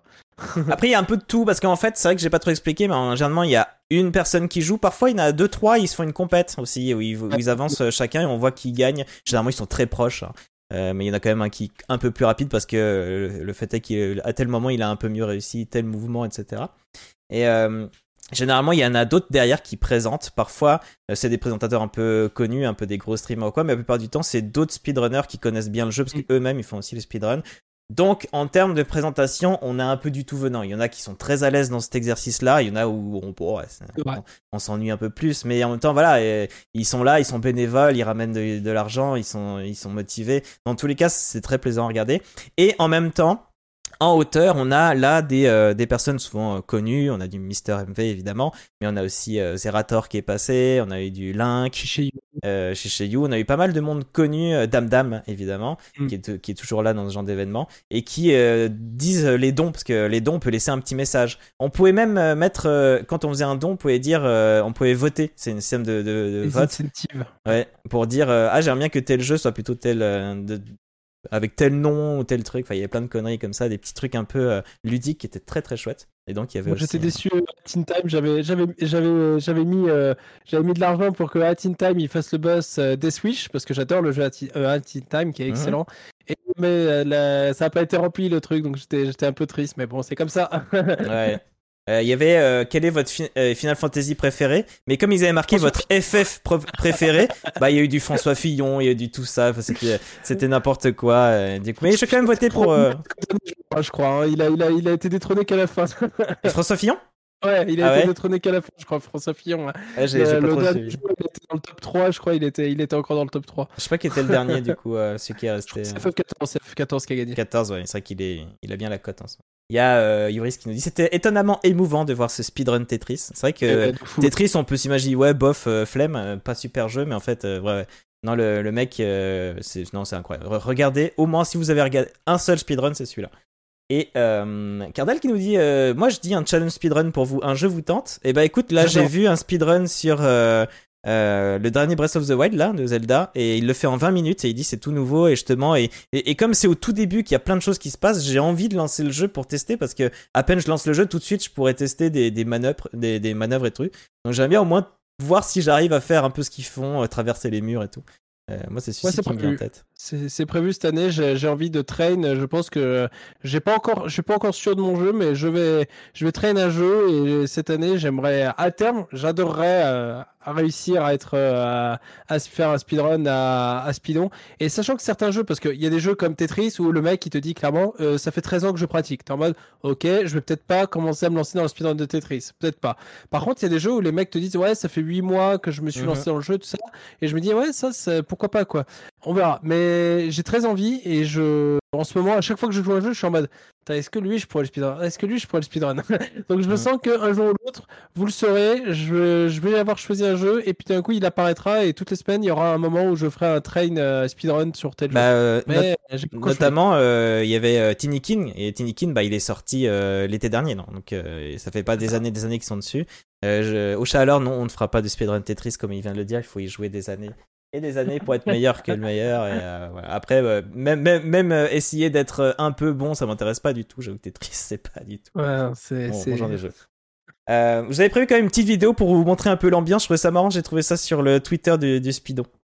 Et derrière moi. Ah Oh, Ouais, oh, oh, oh, oh, oh, pardon. Attention. Ah, oh, oh. Oh, la, oh, la dinguerie. Assez particulière. Ouais, ouais, Ah, ça allait, ouais, ouais, ouais. Ah, non. Oh, pardon, Il y avait des ouais, ouais, ouais Ah, tout le non. En fait, c'est- c'est l'extrait dont je parlais, là, Ah, justement. ah, Pardon. Allez. C'est bon, ça passe. Ah. Attends, attends, il me crache dessus, lui. C'est celui que tu parlais du coup. ouais. Il avait l'air marrant, j'avoue. euh, Il, il s'amuse bien. Il est trop marrant ce mec. Puis on sent que le mec il est vraiment à fond dedans, donc c'est c'est cool. Link Orange, voilà. Si, si vous. Link Orange, pardon, pas Link. D'accord. Allez, suivant. Je vois qu'il est déjà 47. Euh, nous avons aussi eu ce mois de mars euh, l'Unreal Engine qui a montré euh, ses, ses prouesses. Alors, Waouh. il y a régulièrement Unreal Engine qui montre, regardez comme c'est beau ce qu'on arrive à faire. Mais là, ce qui était intéressant, je trouvais, c'est qu'il montrait vraiment le moteur qui tourne et voir ce qu'on peut faire en instantané. Et ça m'a vraiment bluffé. Donc déjà, qu'est-ce que c'est qu'un moteur de jeu Pour les personnes qui se demandent, il faut savoir que euh, pour rendre les choses plus simples, un jeu n'est pas constamment programmé du début jusqu'à la fin à chaque fois qu'on fait un jeu. Euh, on a déjà créé un système de caméra et de déplacement qui marche. Autant le reproduire d'un jeu sur l'autre. Donc, quand on fait un moteur euh, qui marche bien pour un FPS, par exemple, on peut l'utiliser pour un autre FPS. Donc, ça, quand on commence à faire un truc qu'on réutilise plusieurs fois, et surtout un truc qui simplifie le code, euh, c'est-à-dire qu'on a juste à cliquer ici et là pour que les choses se, se fassent plutôt que d'écrire vraiment du code complexe, on, crée des moteurs. Et des moteurs, il en existe tout plein. Et l'un des plus gros, c'est par la boîte d'Epic qui s'appelle Unreal Engine, le moteur. Et Epic, vous, connaissez forcément parce que c'est celui qui a l'énorme Fortnite. Donc vous pouvez pas passer à côté de, de Fortnite. Euh, donc pourquoi s'y intéresser cette fois-là? Parce qu'on pourrait se dire, ouais, le moteur, on, on s'en fout, c'est juste pour nous faire briller les yeux et puis basta, on comprend rien. Mais en fait, c'est pas forcément directement pour nous en tant que consommateurs, mais c'est un vrai gain de temps précieux pour les développeurs. Moins de perte de temps sur les corvées ennuyeuses surtout. Même il y a des corvées ennuyeuses qui sont complètement gommées euh, grâce au nouveau moteur et des productions donc plus simples et plus rapides. Euh, il faut quand même faire attention à la standa- standardisation des environnements et autres parce que si on utilise un peu trop ce qui est déjà dans le jeu et que tout le monde fait ça, on risque d'avoir des jeux qui se ressemblent un peu trop. Mais n'empêche que euh, il y a quand même beaucoup de choses qui sont simplifiées. Et donc ça apporte euh, des jeux mieux finis, plus facilement faits, peut-être peu- euh, plus rapidement testés et donc euh, corrigés. Et on, on, revient plus vite dessus. Donc c'est là où nous en tant que consommateurs c'est intéressant parce que avoir un bon moteur de jeu, c'est avoir potentiellement des jeux plus plus fréquemment et de, de meilleure qualité. Donc euh, et en plus de ça, je trouve que ça ça vend un peu un peu du rêve. Ça nous montre un peu le, le jeu de demain. Qu'est-ce qui va qu'est-ce comment dans quelle direction va va être orientée la la, la production des, des prochains jeux quoi. Donc comme chaque moteur, ils nous ont montré, regardez nos environnements, ils sont plus détaillés, la belle lumière. Ça c'est le truc qu'on voit à chaque fois. Mais ce qui était vraiment chouette, c'est que euh, on a vu par exemple la génération. En fait, ils nous montrent euh, pourquoi euh, pourquoi ça marche bien. Ils nous disent en fait que la, résolution des textures est calculée différemment selon si c'est proche ou pas. Donc les choses qui sont proches de nous, la résolution va être grande, qui fait qu'il y aura beaucoup de détails. Mais tout ce qui est au fond, avant, les, moteurs, au fond, si on mettait une grosse texture, elle était calculée avec sa grosse texture, avec sa grosse résolution, et ça pompait énormément sur la machine. Donc là, ils ont réussi à faire en sorte que si un objet est loin, en fait, il est calculé à peu près. Même dans sa forme 3D, c'est des formes géométriques un peu simplifiées. C'est-à-dire que ça doit déformer les modèles 3D pour qu'ils soient moins lourds à calculer. Ça, il nous le montre rapidement. Euh, et ce qui m'a vraiment bluffé dans ce début de ce, début de, de, salon, de, de présentation du moteur, c'était la création de décors avec des générations procédurales. On l'a vu un peu au début pour les personnes qui étaient, euh, qui sont, qui sont, sur Twitch. On- il déplace un morceau d'île, il le pose n'importe où et boum, le, jeu nous génère des bouts de bois qui connectent avec le reste. C'est pas juste un truc posé au hasard dans le décor. Il y a toute une connexion qui se fait automatiquement. euh, euh, à l'endroit, il y aura un creux. Il va peut-être mettre un peu des plantes pour faire la jonction entre les deux et tout ça. Et on voit que ça se fait euh, à une vitesse folle. Je trouve ça vraiment, vraiment super. Juste après, ils nous ont montré un truc euh, complètement différent qui passe plutôt sur les personnages. Ils ont filmé une actrice en live euh, avec un- en plus un simple iPhone. Ils disent que pour l'instant, il n'y a pas encore sur Android, mais voilà, ça va peut-être venir. Je crois qu'il y a une technologie sur iPhone qui fait que ça marche mieux, bref. Du coup, ils ont filmé avec un iPhone. Et elle a fait plein d'expressions. Elle a fait Je suis en colère, je suis heureuse, machin truc. Elle a tourné un peu à tête à gauche à droite. Elle a, elle a tourné ses yeux et tout. Et là, bam, directement injecté dans le logiciel. Et tout de suite, on a son modèle 3D euh, à peu près, en une sorte de forme un peu générique euh, d'elle. Mais on voit déjà un peu la, la forme de son visage, c'est assez proche. Et surtout, on voit toute l'animation de son visage. On voit euh, tout ce qu'elle vient de faire, mais en 3D directement dans le moteur. Et ça, c'est extrêmement puissant. Il faut savoir que animer un, un objet en 3D ou une personne en 3D, c'est si on le fait à la main, c'est extrêmement long. Alors là, si on peut capter et tout de suite l'injecter sans avoir, parce qu'avant on faisait un peu comme le cinéma, Studio. Ouais, voilà. ouais, en studio avec des, des sortes de petits trucs lumineux qu'on a sur le visage. Moi, j'en ai fait un petit peu euh, au Beaux-Arts, c'était hyper chiant à, à prendre en main et puis ça marchait à peu près. Après, il fallait quand même euh, nettoyer. Là, franchement, c'était plutôt propre. Il faut quand même nettoyer, hein, mais c'est quand même très vite propre et très vite là. Et surtout des visages et des expressions. Je trouve juste que euh, j'ai l'impression que le modèle 3D montre plus les dents que l'actrice. Euh, mais bon, au pire, ça se corrige assez Ah, Elle le facilement. montre bien en fait. Je, je faisais attention justement et je trouve que c'est qu'elle accentue fortement l'émotion justement pour et on voit que même elle euh, entre guillemets Ouais. s'est forcée. On voit beaucoup ses dents. Je m'étais fait ma réflexion et après je vais regarder. Pareil, là euh, j'ai revu, ouais. ouais. Mais quand même, je trouve qu'il y a un petit euh, quelque chose. ouais, ou c'est peut-être parce que les dents, les dents ont un petit côté faux, peut-être, ou euh, je sais pas. Il y a un truc qui me, ouais, il y a un truc qui me, qui me, qui me choque un peu, mais Uncanny, euh, Uncanny Valley. bah, c'est ça en fait, c'est qu'on arrive à tellement du réalisme tellement Mm. proche que le, la moindre petite différence nous fait un peu bizarre et on tombe justement dans la Uncanny Valley, exactement dans la vallée de l'étrange. Euh, et donc toute cette, euh, cette présentation là, c'est euh, à la fin démontré avec une vidéo du futur Hellblade 2. On n'a toujours pas de date, mais on voit l'héroïne avec toutes ses expressions et tout ça. Et euh, ah oui, j'ai pas dit aussi, mais dans le moteur, on peut aussi gérer toutes les expressions. Il y a des sortes de petits boutons et tout de suite, on peut le euh, faire sourire le personnage ou pas. Et euh, ce qui était très chouette, c'est qu'après, ils ont montré que l'an- l'animation qu'on venait d'avoir d'une actrice, parce qu'au début, en gros, on avait l'actrice qui a parlé. Ils nous ont montré ça sur un personnage qui lui ressemble vraiment beaucoup. Et après, ils ont dit, bah voilà, la même animation, on l'a glissé sur d'autres personnages en 3D. Il y avait même un personnage qui faisait un peu Pixar. Et bah, les expressions, elles étaient là. Et elles marchaient super bien tout de suite. Il y avait quasiment rien à toucher. C'était vraiment, vraiment impressionnant. Je vous conseille d'aller voir hein, pour plus de détails, tous les personnes qui nous écoutent. Euh, ensuite, D'ailleurs, euh, vas-y, vas-y. Ouais, pardon, vas-y. Non, je pensais juste, euh, justement, bah, je, je sais que Cardal, en plus, il pourra nous en parler un petit peu parce que lui, de son côté, de, de chez lui, il se forme un peu sur la Unreal Engine. Parce Oui, parce que c'est très accessible. On peut, on peut l'avoir. Vous allez sur. Epic, Epic Game Store et vous le téléchargez et vous faites. vous pouvez faire joujou aussi, quoi. D'ailleurs, euh, pour ceux qui se demandent, mon, mon avatar euh, de, de chez Ah oui. Twitch, ce n'est pas moi. C'est c'est juste que j'ai fait mes muses vite fait sur Unreal Engine et donc c'est euh, mon alter ego, mon alter ego de, de Unreal Engine. Donc euh, voilà. Et juste, c'était pour dire aussi, euh, puisque dans, dans ces vidéos, on aperçoit des, des éléments de Fortnite. Et je sais pas, tu, tu comptais en parler là justement de. Ouais, ouais, ouais, c'était la suite de la vidéo. Du coup, après, ils je une sorte de. Fortnite un peu 2.0 avec des meilleurs visuels. C'est assez marrant. On a l'impression que c'est des personnages de Fortnite qui sont dans un jeu genre Call of Duty. Euh, mais non, c'est bien Fortnite, juste que bah, là, ils ont mis un décor plus détaillé, etc. Et ils ont fait tout un système de moteur de création de, de niveaux. Et donc maintenant, on peut vraiment créer assez simplement, euh, sim- sim- euh, simplement, j'y arrivé, un nouveau niveau, même des nouveaux gameplays. On peut créer carrément un jeu dans le jeu. Euh, avec notamment un nouveau code de programmation qui est encore plus simple. Donc, j'ai dit déjà le moteur. Parfois, on n'a même pas besoin de coder. Et en plus de ça, ils ont créé là un code qui est assez simple à prendre en main, à ce qui paraît.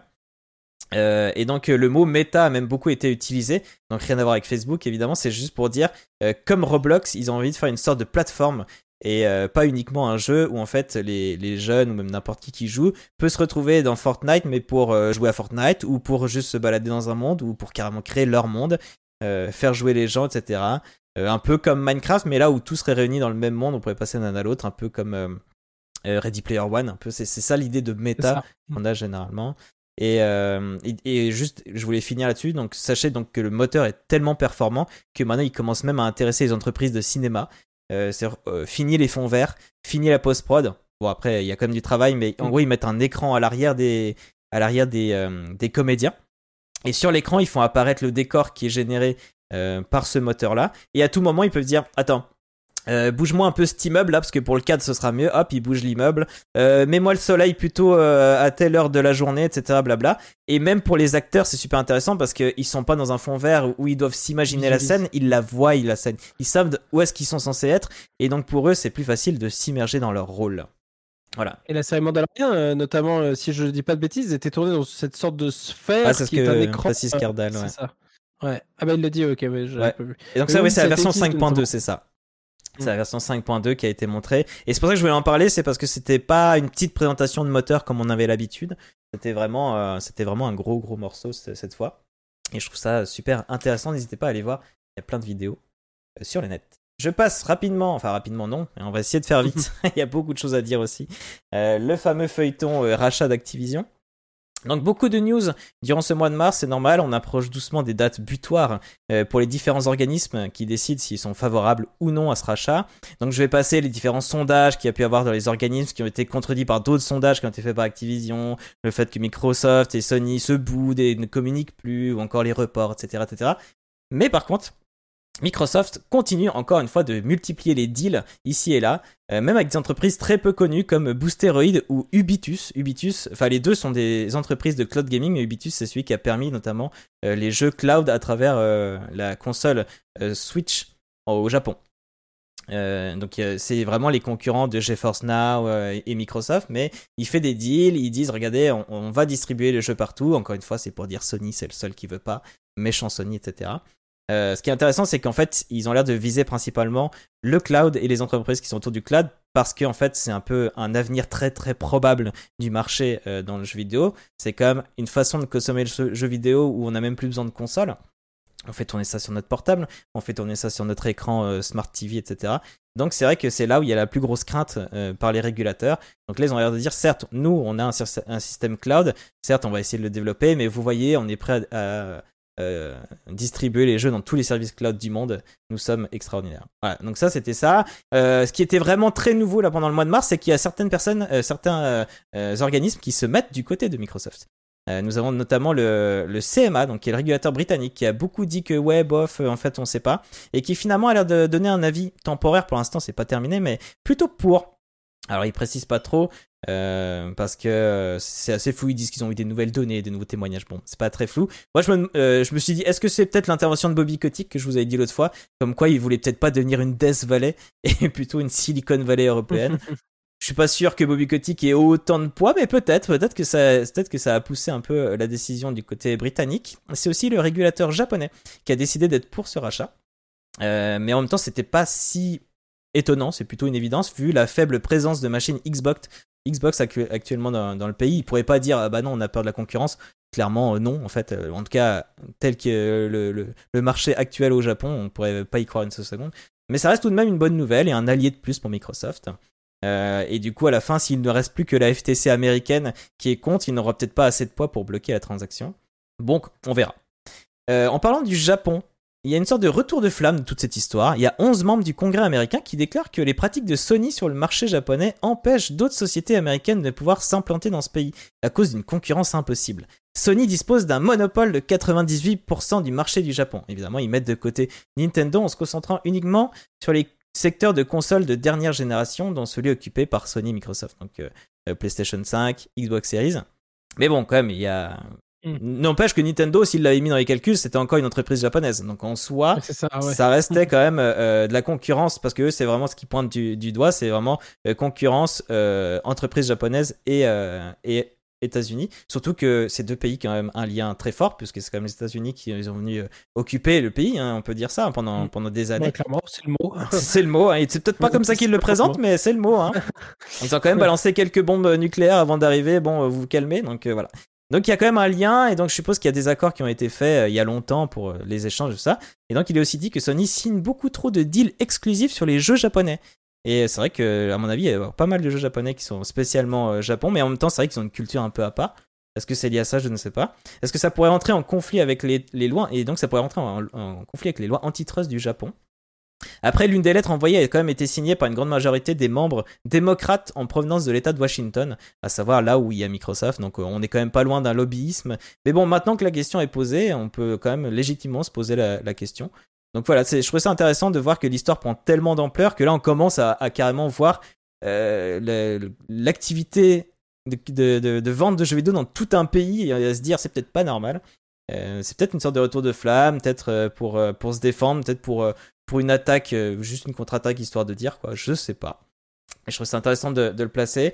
Après, il y a eu également un employé de. Après, il y a eu d'autres petits trucs autour. euh, Un employé de Red, du jeu Redfall qui va bientôt euh, sortir là sur, sur Game Pass et sur Xbox, exclusivité donc, qui a tout simplement dit un peu en trop, peut-être un peu trop libre euh, au niveau de la parole, qui a dit bah avant le rachat de Bethesda en fait il y avait une version PS5 puis finalement on l'a on l'a plus maintenant qu'on a été racheté par Microsoft. Alors, évidemment ça met pas mal d'huile sur le feu vu la question qu'on a en ce moment quoi. Euh, mais bon euh, il y, a déjà Microsoft qui a dit que non non en fait c'était pas vraiment ça euh, machin. De toute façon on avait dit que les jeux c'était un peu au cas par cas. Bon voilà. Et ce qui a mis aussi un peu d'huile sur le feu, enfin, je sais pas si ça a vraiment été important, mais j'ai lu ça, je me suis dit, ah tiens, ça pourrait avoir comme une importance. C'est un classement de Metacritic pour, euh, qui montre euh, le classement, enfin, leur classement des 10 meilleurs éditeurs 2022. En premier, on a Sony Interactive Entertainment, donc voilà. Mais en, en troisième, donc pas loin derrière, il y a Activision Blizzard. Ce qui m'a étonné, c'est que le deuxième, c'était Paradox Interactive. J'étais agréablement étonné, parce que c'est pas, c'est pas un gros, quoi, mais euh, là, là, on parle vraiment de la qualité des jeux. Donc, ceux qui ont les meilleures notes, c'est Metacritic. C'est un site de notes, de notation de jeux vidéo, où euh, en gros, ils, prennent un peu les notes du monde entier. De, de... Enfin, il y a, il y a un côté, je sais pas s'il y a les. Non, c'est ça, c'est les, les journalistes du monde entier, enfin ceux qui sont inscrits sur Metacritic. Ouais, qui c'est donne divisé des notes. deux.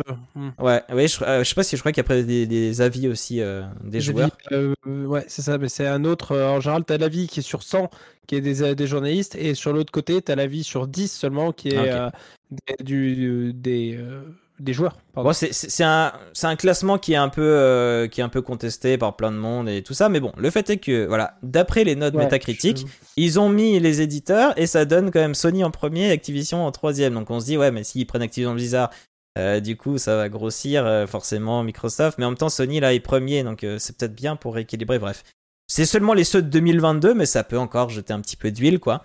Euh, tout ça ajoute donc de l'huile sur le feu que nous prenons plaisir à voir brûler tout en mangeant des popcorn sucrés, évidemment, c'est bien meilleur. Suite au prochain épisode. Je regarde juste par rapport à ce qui a été dit dans le chat en attendant. Euh, je vois, je suis, je suis assez d'accord sur l'aspect euh, avec Cardal sur l'aspect euh, que c'est l'hôpital qui se fout un peu de la charité. Entre Mais c'est que ça, c'est que doigt. ça, cette histoire. Ils s'arrêtent pas de se foutre de la charité l'un de l'autre, hein, de toute façon. C'est, il se passe la balle. Hein. Ouais. Mais c'est vrai que là, le, le dernier news, là tu parlais de la métacritique, j'avoue que j'ai du mal à, à comprendre ce classement. Est-ce que c'est par rapport aux jeux qu'ils ont sortis dans l'année? Parce que c'était 2022, oui, là, t'as dit là, ton 2022, ils expliquent que God of War a énormément changé la note. euh, God of War a pris une grande place sur ça. ce classement et c'est vrai que voilà, on peut pas. Et euh, c'est juste que. Du coup, en 2022, qu'est-ce qui est sorti chez Activision euh, Activision, Blizzard, là, Activision Blizzard, c'est, euh, c'est, pas deuxième place, c'est troisième. En deuxième, c'est Paradox, c'est ça qui m'a été étonné. Ouais, c'est ce que t'as dit. Et euh, en Et en troisième, quoi Activision Ils Blizzard. sorti.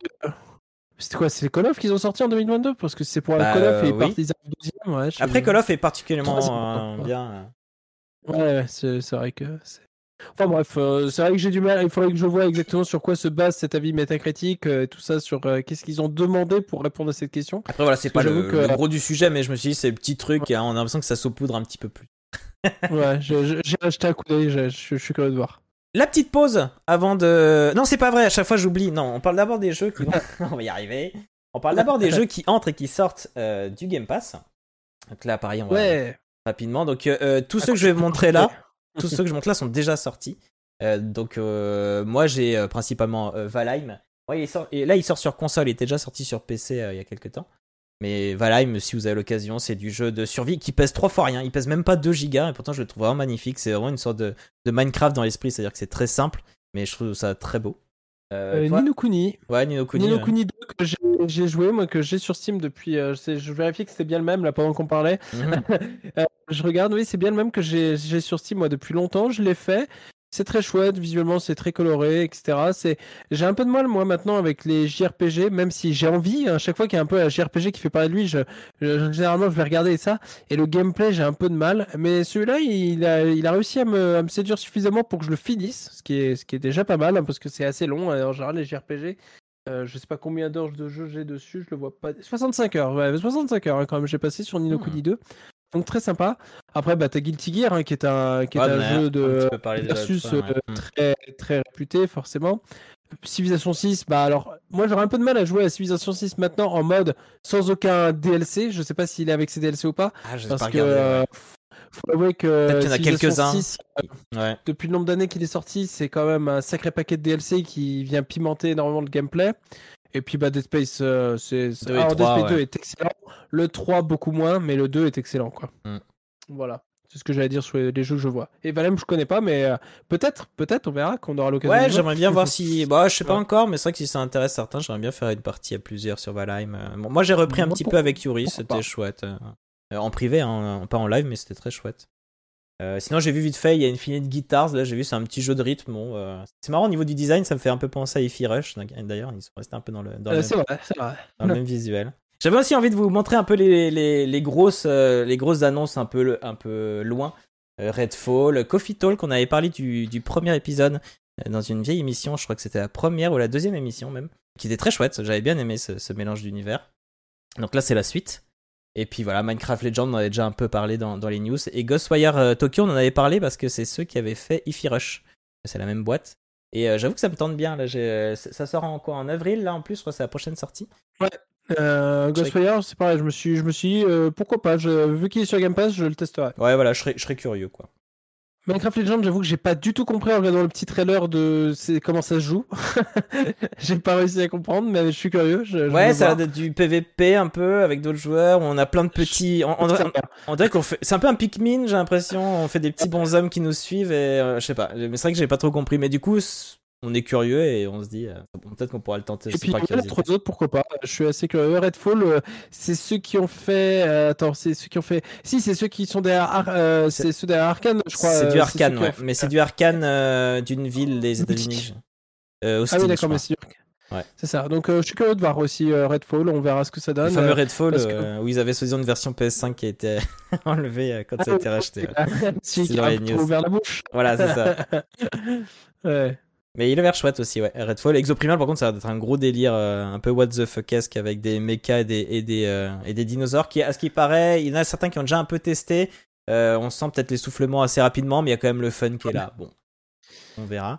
Pour les départs, euh, désolé, j'ai pas les images pour les départs, j'ai qu'une liste. Euh, E Mémoire Blue, j'y ai pas joué, mais à ce qui paraît, c'était quand même un bon petit jeu. Euh, visuellement, il a l'air très chouette, il y a des bonnes idées. Euh, Shanaton euh, Detective Agency, on en avait parlé dans un Game Pass Osaka, donc je suis désolé. Si vous écoutez euh, à ce jour, vous ne pourrez plus y jouer sur le Game Pass. Pourtant, c'était un très chou- chouette jeu où il fallait même chercher sur internet des infos pour avoir. Et on sortait un peu du jeu, comme ça, je trouvais ça très cool. Et euh, Cluster Truck, que personnellement, j'ai un petit peu testé sur la chaîne, qui est euh, sympa, mais euh, voilà, c'est un bon défouloir. euh, c'est un petit jeu, un peu comme notre dernier jeu du jour. C'est un petit truc euh, où on, on part au moins dans l'esprit de se dire, allez, on va, on va jouer un truc un peu débile. À mon avis, il y a moyen de faire un peu de speedrun euh, assez fun. Les autres, j'ai regardé, je trouve que c'était pas très notable euh, des jeux. J'avoue que j'ai joué à aucun des jeux là qui est sur la liste, moi. Là, donc, euh, pour l'instant, je suis pas trop impacté. Et Linou qui nous dit euh, Mémoire Blue très chouette et très court, euh, environ deux heures hein, si vous avez encore le temps de le faire. Malheureusement non, là normalement la liste que j'ai là, ils sont déjà tous sortis, euh, c'est pas des sorties prochaines. J'ai pas trouvé de liste pour les jeux qui vont bientôt sortir, Euh, donc j'espère que c'est pas moi qui ai juste mal trouvé ou quoi. Mais voilà. Et le dernier, je voulais juste revenir vite fait sur une info comme quoi le Game Pass, il y avait une offre avant à 1€ euro le premier mois et ensuite les autres mois on paye normalement et malheureusement ils ont enfin ils vont arrêter cette offre là mais c'est vrai qu'ils disent euh, dans les news quand on regarde bien ils disent que c'est peut-être aussi parce que ils sont en train de tester dans d'autres pays donc peut-être ça va arriver chez nous euh, un système d'abonnement un peu familial Euh, donc on pourra Mm. peut-être se mettre à plusieurs et payer un peu moins cher chacun quoi une sorte d'abonnement qu'on se passe l'un et l'autre, un peu comme, comme Netflix où on peut être plusieurs dessus, etc. Donc, voilà, effectivement. ça peut être très chouette. C'est l'heure de la pause cette fois pour de vrai, j'ai même un petit son. Le son de la pause, et du coup, Alan, tu vas devoir jouer tout seul cette fois parce qu'il n'y a pas Griffon. Donc, comme la dernière fois, je suis allé chercher des. euh, comment? Des euh, avis négatifs sur les jeux. Et à travers cet avis négatif extrêmement bien décrit, évidemment, parce que ça vient de jeuxvideo.com, tu vas devoir euh, deviner de quel jeu il s'agit. Je vais t'en faire, euh, je pense, que deux parce qu'on a, déjà, on a déjà pas mal débordé. Alors, le premier. Mouais. Jeu pour petit gamin qui veut faire le gangsta. Aucun intérêt et aucune sympathie. Gameplay ultra classique. Super simple, plus simple que Call of Duty Black Ops 2. Bref, je ne comprends pas les gens qui sont fans parce que pour moi ce jeu est un étron. GTA 5. Oui, GTA 5, bien joué. C'est le côté gangsta qui t'a mis sur la piste. Dit gangsta, c'est ok, donc GTA, GTA 5, 5, on ouais. continue. C'est pour ça que je l'ai gardé. Je me dis le gangsta, on peut encore deviner. Puis je me dis le Black Ops que euh, Black Ops 2, on peut peut-être s'imaginer que c'est à peu près la date de sortie. euh. et le deuxième, pas assez de modes de jeu et un netcode et un, une hitbox à la ramasse. Une communauté dégueulasse sur ce jeu qui plombe un jeu navrant et vide. Jeu apéro de casual qui ont aucun skill et qui euh, veulent se prendre pour des PGM sur FPS. Mon dieu, le monde du jeu vidéo tombe de plus en plus bas. Lassant au bout d'une semaine, même en groupe de 6 amis. Merci d'avoir vendu une bêta à 70 euros. Blizzard. Overwatch Overwatch tout court, c'était pas Overwatch 2, c'était Overwatch tout court à l'époque. Ah oui, oui, beta- ah oui, d'accord. Sur le coup, j'étais à 1 dans le FPS, sais, j'ai Ouais. pensé à Valorant, et là t'as dit en groupe de 6, ok, c'est Overwatch. J'ai Bah insisté oui. sur le 6 amis parce que je savais que ce serait l'élément un peu, un peu déclencheur. Et voilà, la petite pause quand même pour, euh, pour se détendre les guiboles. Et maintenant, on va passer enfin au cœur de l'émission, à savoir les jeux. Après la réforme des retraites... Ah oui, je, putain, je relis mes notes. hein. Oula. Après la réforme des retraites, les manifs, les grèves et les erreurs policières françaises, les humains se sont enterrés sous terre. Des années plus tard, ils ressortent et souhaitent tout recommencer à zéro. Nous allons parler de Before We Leave.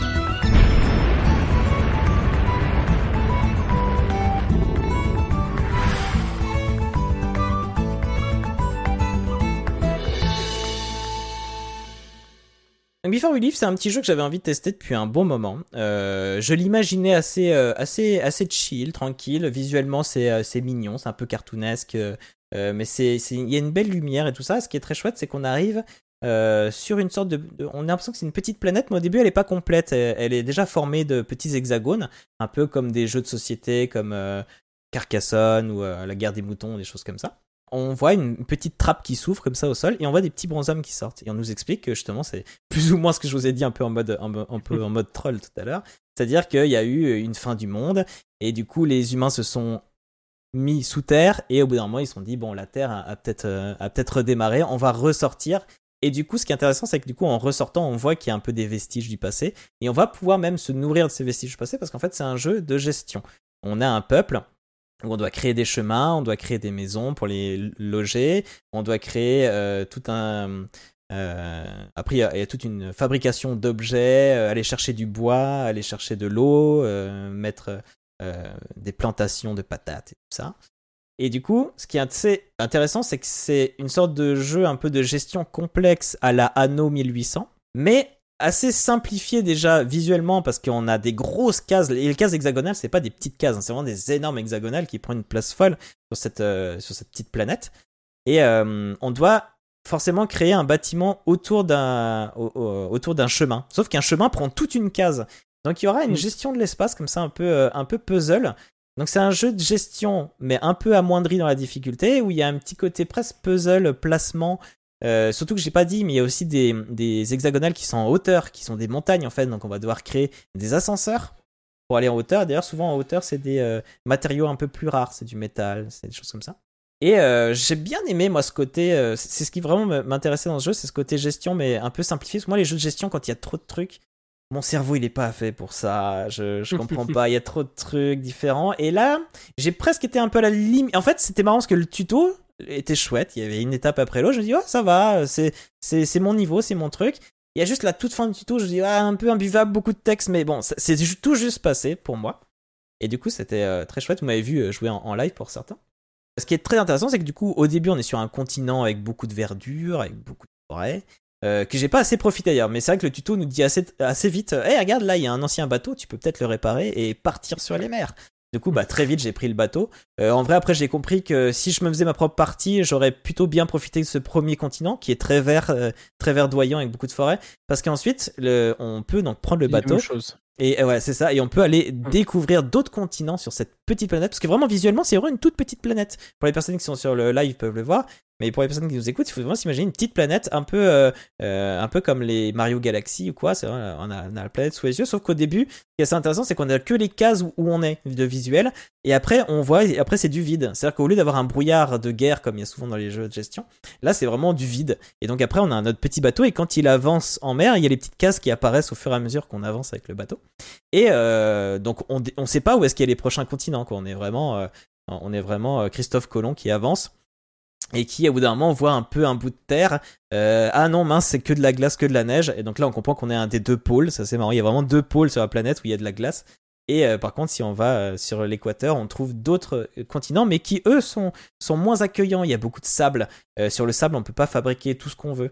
Et on peut pas mettre des plantations. Et s'il y a du sable il y a pas d'arbres. Aussi, il y a des arbres morts qu'on peut détruire pour récupérer un peu de bois, mais on on n'aura pas le, euh, on pourra pas recréer du bois. Parce que c'est vrai que c'est un truc que j'ai bien aimé aussi dans le jeu, c'est que euh, dans le premier continent, quand on fabrique euh, une petite, un petit bûcheron qui va aller chercher du bois, le bois il est généré à chaque fois. C'est vrai que si on a un système qui marche bien dans le continent, on n'aura pas plus d'humains, on n'aura pas de problème, un problème de bois qui survient de quoi. Si on a un système qui marche, il marchera à l'infini.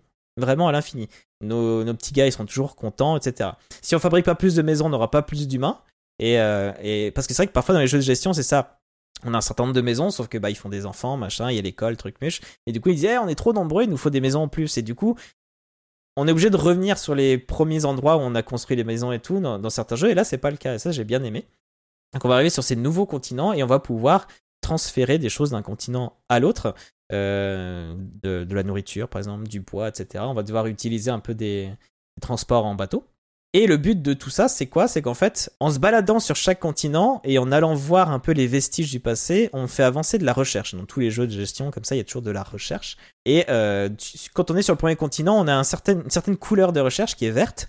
Et avec cette recherche verte, on peut euh, découvrir de nouveaux bâtiments et de, de nouvelles choses à construire, mais pas beaucoup.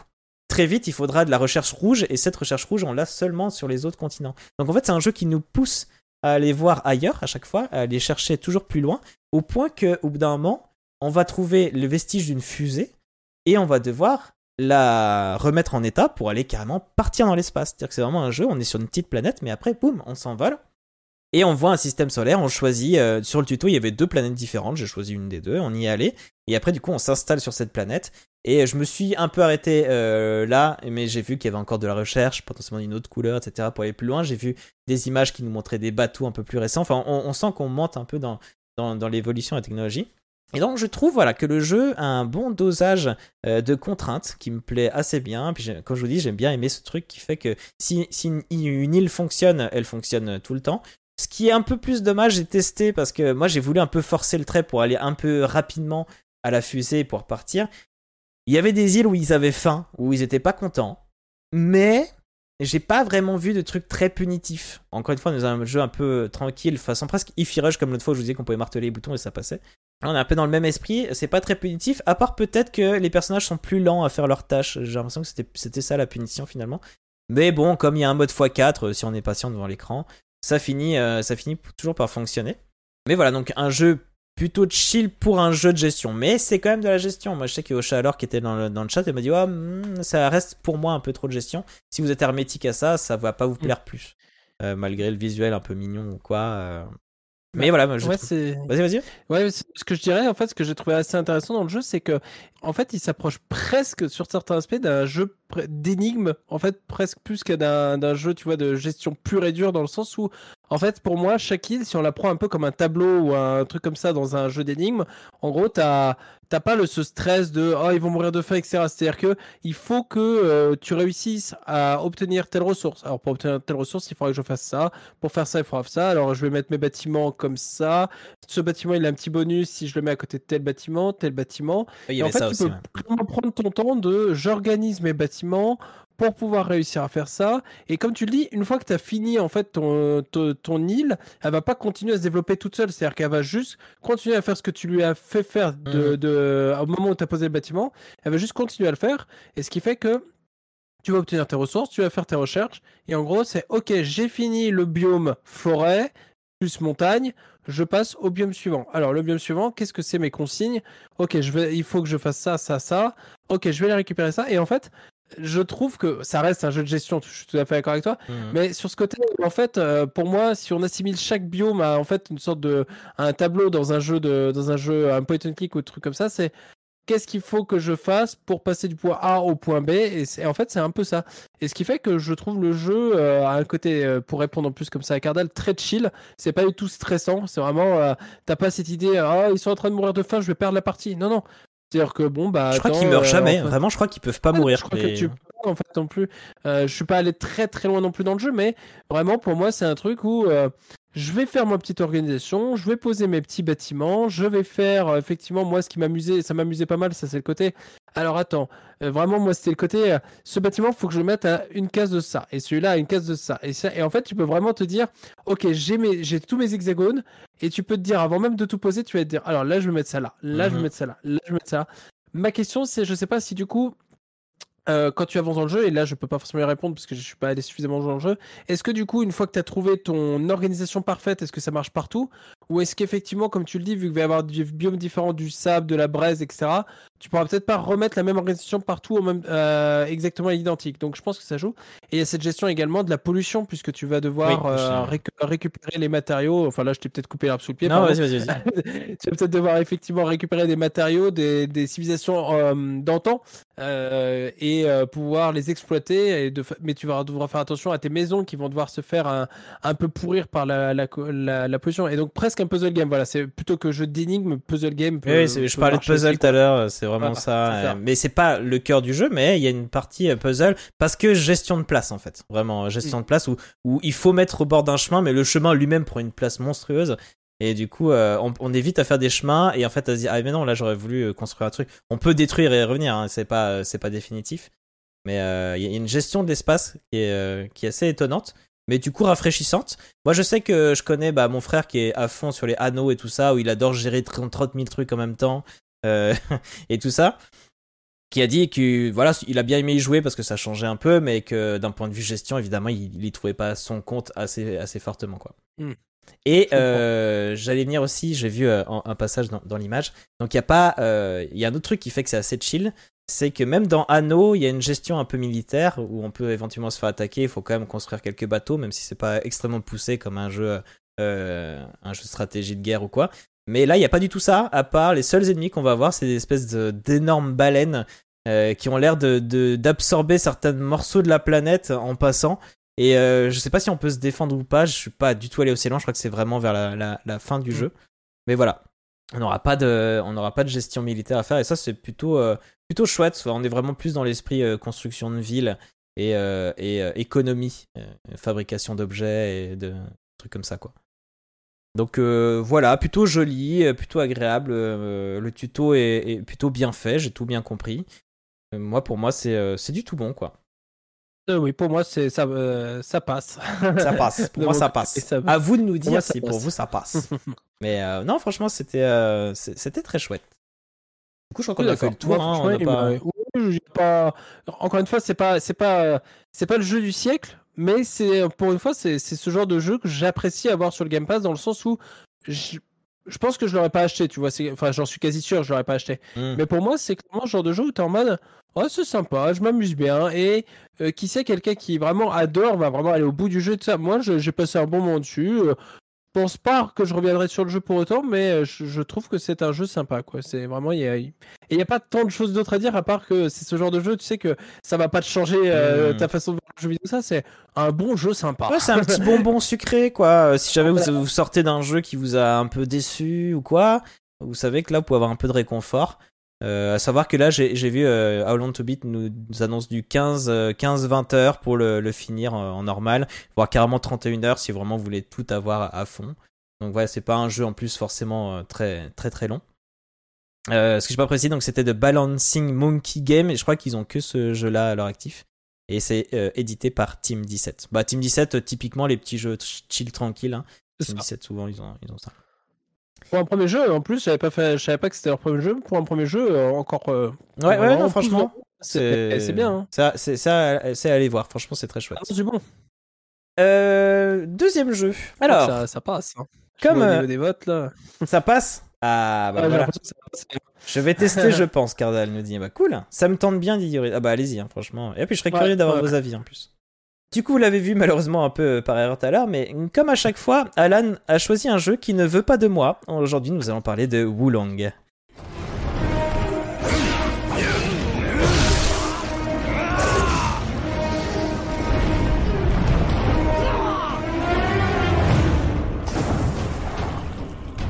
Suffer as these warriors may. Their pain could be the foundation for a new age.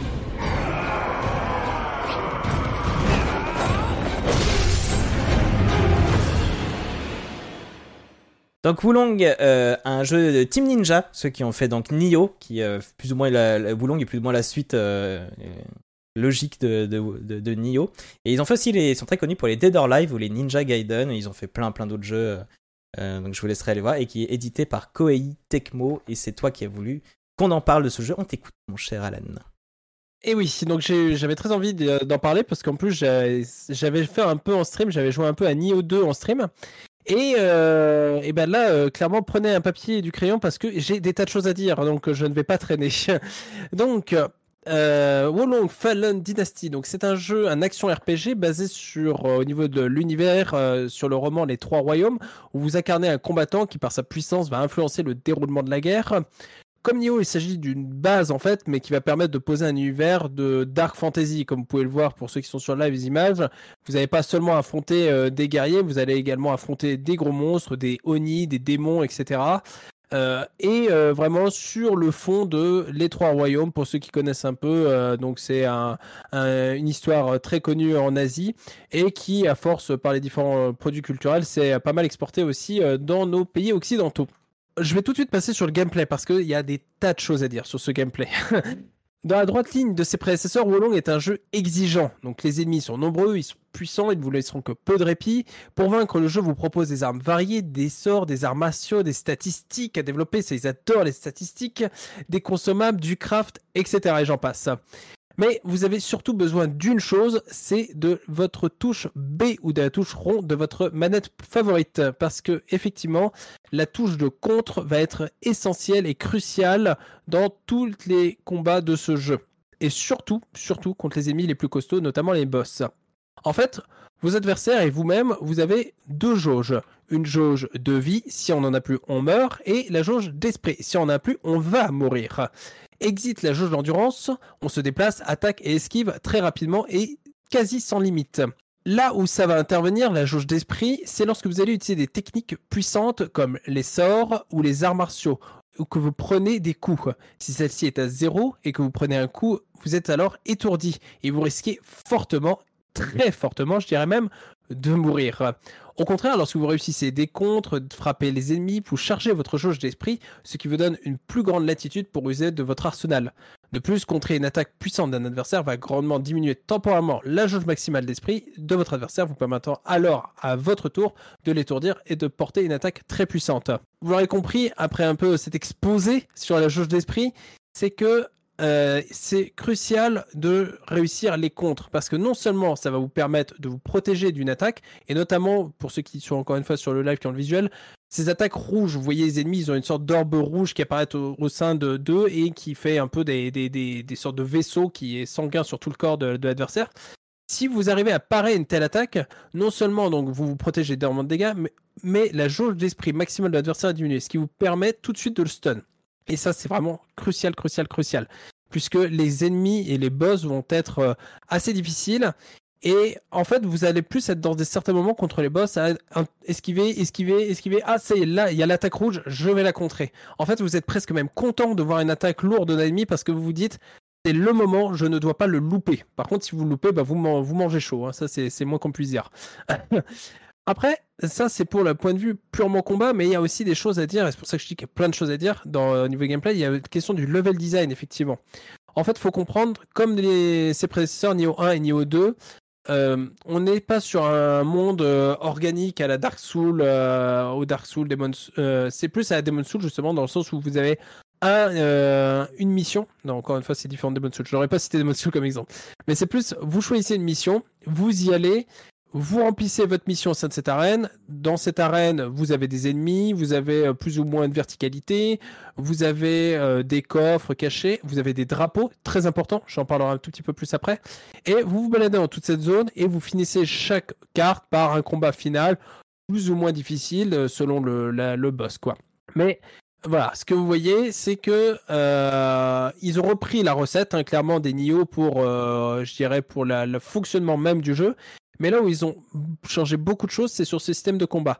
Et c'est une très bonne chose, je trouve. Parce que même si j'avais apprécié le système de combat de Nioh, qui se reposait beaucoup aussi sur, euh, sur euh, le comment sur l'agressivité, la gestion, euh, la gestion fine des combats, Nioh se reposait essentiellement sur la jauge d'endurance. Dans Wolong, ils ont dit Ouais, en fait c'est pénible la jauge d'endurance, on la vire. Et ils se sont focalisés sur cette jauge d'esprit. Forcément, on est obligé de comparer le jeu avec bah, des From Software, puisque ça s'adresse un peu à la même, euh, à la même, au même public. Mais plus spécifiquement, on va le comparer avec Sekiro, puisque Sekiro a un fonctionnement très similaire. Sekiro, vous n'avez pas de jauge d'endurance non plus. Vous avez simplement cette jauge de posture qui est en fait, quand elle est brisée, vous êtes stun. Quand l'ennemi euh, n'a plus de cette jauge, il est stun. Et là, vous pouvez lui enlever carrément une jauge de vie. Ça fonctionne sur un système de jauge de vie dans Sekiro. Donc forcément, il, se, on a, il y a forcément beaucoup de similitudes et on va les comparer. Là une différence dans, les, dans Wolong, et je dirais qui est assez importante, c'est que malheureusement, il y, a, il y a des défauts dans Wolong, et je dirais que même s'ils ont beaucoup progressé par rapport au Nioh, il y a un truc qu'ils n'arrivent pas à quitter, c'est que ils gagneraient énormément à épurer leur jeu. Je vais m'expliquer. Vous prenez en fait, euh, comme vous l'avez peut-être remarqué tout à l'heure, je l'ai dit, le jeu vous donne beaucoup de choses à disposition. Des armes, des armures, du craft, des pouvoirs, des stats. Et les stats, il y en a trop. Ça peut paraître bizarre de dire qu'il y a trop de stats dans un jeu, mais c'est clairement le cas. Euh, Je vais donner un exemple euh, concret, moi, quand je, joue au jeu. Par exemple, je me bats avec une sorte d'épée un peu courbe, et en deuxième arme, j'ai une lance. Eh bien, j'ai trouvé 15 exemplaires de mon arme euh, que j'utilise actuellement, et à chaque fois, c'est... Alors là, il y a une petite variation de tant de pourcents sur tel type de truc. Là, il y a une variation de 1 ou 2% sur... Franchement, quand vous lisez les, les descriptifs des armes ou des armures, on a l'impression de lire un patch note de, d'un, MOBA. Il y a- C'est, c'est, du, c'est de l'équilibrage au, au pourcentage près. Et en fait, c'est, ça donne pas trop envie de rentrer dedans sur ce genre de détails. Surtout que pour un gameplay aussi épuré dans le sens où maintenant c'est le contre qui joue, etc. On a envie en fait de, euh, euh, j'ai pas envie de passer une heure en fait à, regarder mes stats et tout ça, à réfléchir à ce que, à comment je, à quelle épée je vais équiper, à comment je vais la booster, etc. On a envie d'enchaîner les combats, on a envie de se battre, etc. C'est vraiment un jeu où en plus, comme on a comme je disais, vous n'avez pas de jauge d'endurance, vous vous déplacez vite, vous courez, vous tapez vite. Vraiment, il y a une fluidité super agréable, c'est nerveux. Euh, les animations sont ultra classe, ça c'est un vrai point positif. Il y a un réel euh, impact dans les coups quand vous prenez une, attaque chargée d'un gros boss ou d'un Oni, euh, genre de choses, que ça vous envoie valser. Vraiment, on le ressent, on ressent les coups. Quand vous faites une parade d'un ennemi humanoïde, qu'il est là, qu'il est emporté par son coup parce que vous le déviez, bah, ça donne vraiment une fluidité dans le combat, vous l'enchaînez tout de suite. C'est très, c'est très visuel et ça se ressent très bien manette en main. Mais ils ont besoin d'apprendre, je pense, à épurer encore un peu plus leur gameplay pour arriver à l'essentiel de leur jeu. Franchement, quand Sekiro était sorti, alors que j'étais un fan des Souls, j'étais en mode ah mais il y aura pas, euh, je, je pourrais pas vraiment choisir mon build, etc. L'avantage de Wolong, c'est qu'il m'a fait comprendre à quel point Eh bien, ce n'est pas grave. Un jeu comme ça qui se base sur ce genre d'éléments n'a pas forcément besoin de personnaliser à, fond mes stats, mes armures, mes points de level, etc. Ce qui compte, c'est son gameplay et il n'a pas besoin de, de, de, déborder comme ça. Il doit être épuré. Et le jeu serait plus lisible et plus facile de rentrer dedans s'il n'y avait pas tout ça. Parce qu'encore une fois, c'est comme les Nioh, c'est un peu imbuvable quand tu vas dans le menu. Par contre, je vais aussi parler d'un truc, c'est les boss. Les boss, ils sont très inégaux. Vous avez, euh, je, je, en parlerai après, le premier boss, on va en parler, mais même euh, le deuxième boss, le troisième boss, le quatrième boss, je les ai trouvés un peu nuls en fait. Par, en fait, là où j'en suis dans le jeu, je l'ai pas fini, mais j'ai rencontré quelques boss que j'ai trouvé vraiment bien. Et le premier boss fait partie des boss que je trouve hum, immonde, chiant, horrible. Parce qu'en fait, il vous apprend, certes, le, il vous apprend d'un côté très bien ce qu'il faut faire dans le jeu. Le problème, c'est qu'ils ont réglé le niveau de difficulté du premier boss trop dur parce que malheureusement le, les boss suivants ne sont pas aussi durs et donc du coup vous en tant que joueur quand vous réussissez à passer le premier boss vous êtes super content et vous vous dites euh, par contre euh, ça va être vachement dur la suite mais c'est vachement classe etc le problème, c'est que les boss suivants sont moins intéressants que le premier. Moi, euh, euh, le premier boss, c'est vraiment dans l'idée l'attaque rouge, contre, etc. Mais ils ont mis deux phases de premier boss. Trop dur, trop un mur de difficulté pour euh, ceux qui veulent découvrir le jeu. Alors qu'ils l'auraient mis, comme je disais, en troisième boss, tu aurais eu plus le temps de rentrer dans le jeu, tu aurais eu le temps de tester différentes armes, etc. Et de te sentir plus ou moins à l'aise. Le problème, c'est qu'ils ont mis ce mur de difficulté. Et par exemple, des gens même euh, très expérimentés comme Exerve euh, n'ont pas réussi à passer le premier boss. Même si, je le répète, je suis très étonné qu'Exerve n'ait pas réussi, sachant que euh, il, est, il a réussi à finir des jeux comme Sekiro qui, pour moi, sont bien plus durs que Wolong. il dit qu'il avait pas le feeling, et je trouve que la deuxième phase la première phase, je comprends que c'est moi qui ai appris et finalement j'y arrivais pas mal. Mais la deuxième mm. phase, j'ai du mal à comprendre aussi. Je, comprends vraiment ce que dit Exerve. En fait, c'est, il, se transforme en deuxième phase. Il devient autre chose. Il devient un peu. Au début, c'est juste un homme, on va dire, et après, il devient une sorte de truc bizarre.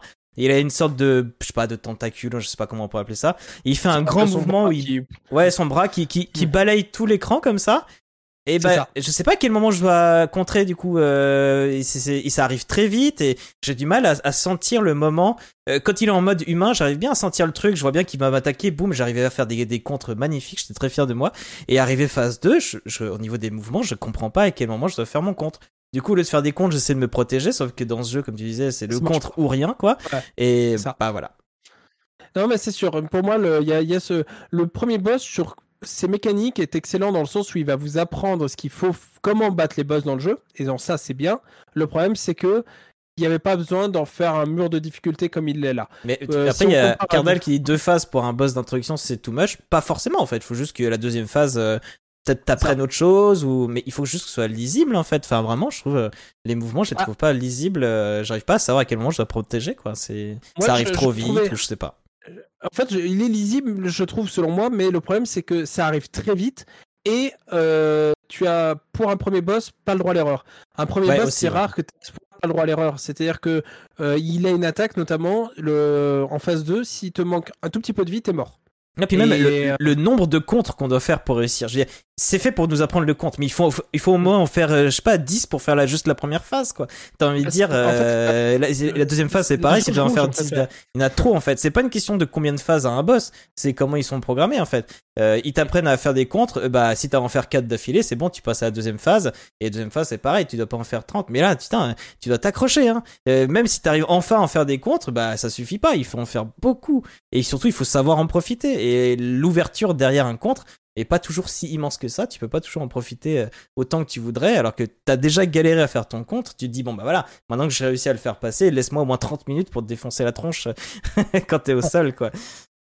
Ah bah pour moi, ça m'a fait penser euh, sur ce principe. Euh, si on, si on compare, euh, par exemple, dans Elden Ring, on peut contrer également les boss, même si c'est beaucoup moins orienté là-dessus.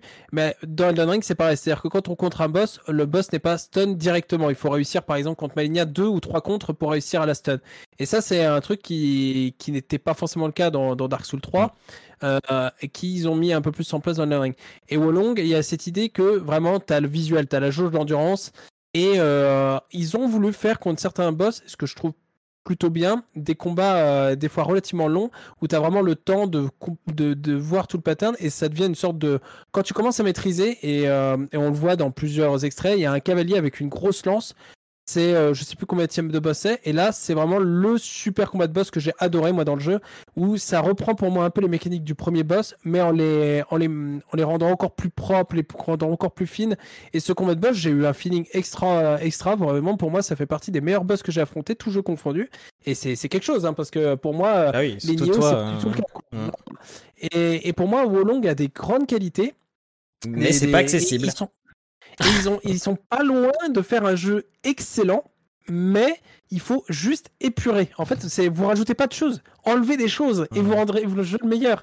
Et ça peut paraître bizarre de dire ça, mais c'est un concept qui est, euh, qui est utilisé dans beaucoup d'excellents jeux, et notamment bah, les jeux de From Software. Il faut savoir que From Software, quand ils développent un jeu, c'est des journalistes ça, qui, ont, qui en parlent avec eux, des développeurs qui en parlent. Ils font en gros des fois des listes de euh, plein de concepts qu'ils vont mettre dans leur jeu, de plein d'idées, de plein d'idées de gameplay, etc. Et après, ils prennent un gros crayon, un gros surligneur, et ils rayent des, des idées de gameplay. Ils enlèvent des choses. Parce que ils Hmm. veulent que, en gros, se concentrer sur ce qu'ils font de bien, ce qui est propre, ce qui est et pour épurer le, le jeu. Parce qu'en fait, euh, quand tu pars dans tous les sens, bah forcément, tu vas, tu vas moins travailler tel aspect, tel aspect. Et c'est, et je pense que le prochain jeu de Team Ninja, s'ils arrivent à comprendre ça, je sais pas si ce sera le cas, parce que là déjà ils ont fait pour moi un énorme progrès par rapport au Nioh. Mmh. S'ils arrivent juste à changer ça, on a un, un très bon euh, concurrent, euh, euh, en tout cas au, au From Software, et ça sera bien. Mais c'est pas encore le cas. Il, ça manque de level design, je dirais, et ça manque de, euh, ça manque de d'épurer euh, leur gameplay. et une dernière chose, c'est juste pour euh, rappeler, euh, quand vous faites l'émission, euh, je- j'en parlais, vite fait tout à l'heure, les drapeaux, c'est une idée intéressante qu'ils ont ajoutée que je connais pas d'autres jeux qui ont ça. En fait, ça pousse un peu l'exploration, parce que quand vous explorez les niveaux, vous plantez des drapeaux à des endroits qui va vous permettre d'augmenter votre niveau de bravoure minimum. Ce niveau de bravoure, ça augmente en gros vos points de vie, vos stats en gros pour cette mission seulement. Et en fait, vous êtes récompensé à faire, à explorer le niveau parce que ça va vous rendre le niveau plus facile et le boss plus facile du coup parce que vous avez un niveau de bravoure plus élevé. Et je trouve que c'est intéressant d'avoir intégré ça dans, euh, leur euh, map puisque ça, elles ont de la verticalité, elles sont assez vastes. Malgré tout, là où pour moi ça sera toujours moins bien, c'est que j'adore le principe dans un, dans un Dark Souls où toute la map est organique, où vraiment, euh, pour moi, les Dark Souls, c'est même après les avoir fait euh, il y a longtemps, certains, je peux encore visuellement voir le traverser des, chaque niveau dans ma tête parce que bah, je sais comment on les traverse, j'ai besoin de passer par là, etc. Alors que euh, Wolong, comme les Nioh, c'est euh, on balance dans un endroit, je vais clean et euh, je sors et j'ai déjà oublié la map en fait. Ça c'est c'est un truc qu'ils ont besoin de bosser. C'est euh, mais voyez ces petits aspects là, ils sont pas loin de faire un très bon jeu quoi. Selon moi en tout cas. Ouais, et tu vois, tu parlais de trucs de bravoure, et ça, je l'ai compris en écoutant Le Silence en joue, il parle de Wulong. Et euh, Mhm. j'avais même pas trop capté cette histoire de bravoure, et du coup, en fait, j'ai même pas clean la map du début. Euh, je sais qu'il y a un tigre, je l'ai vu de loin, je l'ai pas combattu une seule fois. Il vénère ce tigre. hein. Et à ce qui paraît, il est pas facile. Je veux dire, euh, eux, ils, ils ont pas bloqué sur le boss, ils ont bloqué sur le, le gros chat, comme ils l'appellent. Ouais, je, je suis pas étonné. Moi, il m'a plus, le, le gros chat m'a presque plus tué que le boss. Le Ah. boss, euh, je l'ai eu au cinquième ou sixième essai, je crois. Euh, le chat, euh, j'ai dû mettre euh, au moins 8 essais, je crois, pour le battre. Bah, le chat, je suis pas allé le combattre, heureusement, sinon j'aurais encore plus pété un câble. Euh, moi, pour te dire, j'ai testé le boss 20 fois. Euh, je l'ai Ouais. eu. J'ai fait des petits traits pour savoir combien de fois je l'avais fait. Donc 1, 2, 3, 4, 5. Euh, Il y a que 6 fois où je suis arrivé à la deuxième phase. Voilà, que 6 fois Euh, je suis arrivé à la ouais, deuxième sur 20 Ok. essais. Donc, euh, et après, deuxième phase, j'ai dû réussir un contre une fois et après je suis mort, quoi. Mais en même temps, Mm. j'ai pas ce système de bravoure, donc j'aurais peut-être pu avoir plus de points de vie et, et au moins retenter derrière. Euh, je l'avais pas compris et donc si je parle de ça, c'est aussi pour dire que, euh, comme tu disais, il y a tellement de choses qu'en fait, du coup, ils ont voulu faire une sorte de première zone tuto. Et bah, Mhm. c'est pas assez clair, quoi, du coup, parce que moi, j'avais pas compris cette histoire-là, donc euh, même d'un point de vue tuto. Donc, quand je dis que c'est un jeu qui veut pas de moi, c'est euh, c'est que à la fois, il y a ce boss qui bloque complètement la porte. C'est vraiment comme si tu voulais rentrer dans un magasin qui disait, hey, viens me voir. Puis en fait, il y a un mec derrière qui bloque la porte et du coup, Un tu peux pas videur. passer, quoi. ouais, il y a un videur qui t'empêche de, de rentrer juste parce que t'es pas assez doué dans ce genre de jeu. T'es là, oui, bah, mec, c'est c'est toi qui m'as dit de venir, hein, moi, à la base, euh, voilà.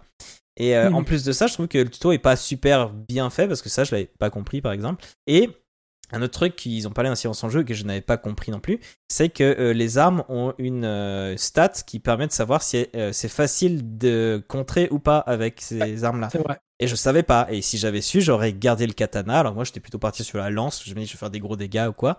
Et du coup, je galérais un peu à faire des contres. Peut-être aussi à cause de ça, où en fait, euh, ce jeu, le contre est tellement important que euh, vaut mieux jouer katana. D'ailleurs, c'est ce que disait Exer, mais sur le coup, comme j'avais pas joué au jeu, j'avais pas trop compris pourquoi il disait qu'il fallait absolument garder le katana au début. Et en fait, maintenant, je comprends. C'est parce que c'est celui qui permet de faire des meilleurs contres. Donc au moins, si on galère, on a peut-être plus de chances de, de- de passer. C'est vrai que j'ai joué, euh, j'ai joué trois armes différentes. J'ai joué, euh, j'ai pas joué trop le katana. J'ai joué euh, une lance que j'ai bien aimé pendant un bout de temps, mais ça dépend parce que ça dépend aussi de tes stats, comment tu les Et mets. puis, toi, si Et- tu gères bien les tempos, ouais, si t'es habitué à ça, tu peux prendre un truc où la fenêtre est plus petite. Si t'es à l'aise avec ça, bah tu gagnes, j'imagine, en dégâts et, et en d'autres trucs, quoi. Mais... Et, euh, et là où je trouve, euh, je rajoute juste une petite chose, c'est là où je trouve que, euh, en fait, quand je vois que les combats que j'ai préférés, c'est les combats contre les humanoïdes, en fait, ça me rappelle euh, toujours ce principe aussi que j'ai ressenti aussi dans Bloodborne, c'est le fait que euh, dans Bloodborne, mes ennemis favoris, c'était toujours les, les chasseurs, en fait, ceux à taille humanoïde. Mhm. Parce qu'en fin de compte, les gestions dans ce genre de jeu des gros monstres, c'est pas toujours l'idéal en fait. Alors que euh, le, le cavalier, encore une fois, euh, je pense à lui, il a, il a une taille humanoïde, etc., même s'il a une portée de fou avec sa Mhm. lance. Mais en plus, dans ce genre de jeu où c'est très martial, c'est avec des lames, des sabres, etc., le contact des lames l'une contre l'autre, tu vois le petit épée qui brille et poum, tu enchaînes, bah c'est trop bien. Et Sekiro, d'ailleurs, c'est la même chose. Mes ennemis préférés, c'était toujours les, les ennemis humanoïdes, quoi. C'est- trop stylé euh, quand tu pars leur coup, que ça vraiment, t'as l'impression des fois de, de voir devant toi un film d'arts martiaux, euh, un film d'arts martiaux classique. Mhm. Et je vois que dans le chat, du coup, ça casse. Et ben, Ouais. je vous avoue, je, je suis un peu triste que ça casse, moi. Hmm. mais je peux comprendre, mais, euh, mais c'est un jeu que je trouve qu'ils ont fait tellement de progrès par rapport à Nioh que. et- je on n'a pas accès. Il, suffirait d'une mise à jour où juste il change ce boss et, et c'est fini et les gens auraient accès au jeu quoi. C'est quand même dommage. Ouais, quand j'ai su ça et quand j'ai vu Exerve se, se gaver, enfin ne pas arriver à passer ce boss, je me suis dit bah ils vont sûrement faire une mise à jour. Et ça, ça prend deux secondes. Tu fais, tu changes un peu des stats. Tu dis ok ça passe pas. Et chose qu'ils auraient dû faire avant avec du du, du test, euh, du, du QA et tout ça. Mais euh, ouais, moi je ça un peu trop con. Donc euh, c'est vrai que bon là j'allais dire. euh, donc, How Long to Beat, ils annoncent donc du 26-32 heures, voire 41 heures. Bah, moi, How Long to Beat, c'est infini plus plus, quoi. Parce Mhm. que. et donc, j'ai fait ce merveilleux jeu de mots incroyable. Pour moi, c'est pas Wulong, c'est So Long. Voilà. Ouais. Merci pour le jeu de mots incroyable. Euh, et en Bravo, plus, je, je marque en plus, ce, ce boss, il est cool en soi. Je le trouve beau Ouais, et stylé il- quand il se transforme. Il est grave cool, quoi. Euh, même si techniquement, parfois, c'est un peu euh, les niveaux et tout, les maisons, ça, ça fait pas jeu euh, dernier cri non plus. Mais je trouve Sûr. que les effets et tout, euh, et, les, et les personnages, euh, enfin les, les boss sont chouettes, quoi. Donc euh, Ouais, l'univers, bah, elle est un peu bah, fouillis, non J'ai l'impression qu'ils ont mélangé plein de trucs, non? Ah oui, mais ça, c'est. Et zombies. pareil, l'histoire. Vous aurez remarqué que pendant toute ma présentation, je n'ai, j'ai juste dit au début, c'est basé sur l'univers des Rois Trois Royaumes. Bah, c'est parce que c'est basé. Ouais. je sais pas autre chose que basé. Il y a, il y a vraiment, euh, c'est pour donner un peu. Alors après, je ne connais pas personnellement euh, l'histoire des Rois Trois Royaumes. Mais des J'ai zombies. déjà vu à travers mais il y a des personnages, j'imagine que par exemple le cavalier il s'appelle Lubu, euh, alors excusez-moi, je suis navré pour la prononciation, L-U espace B-U je crois il s'appelle, en tout cas en alphabet, dans notre alphabet à nous.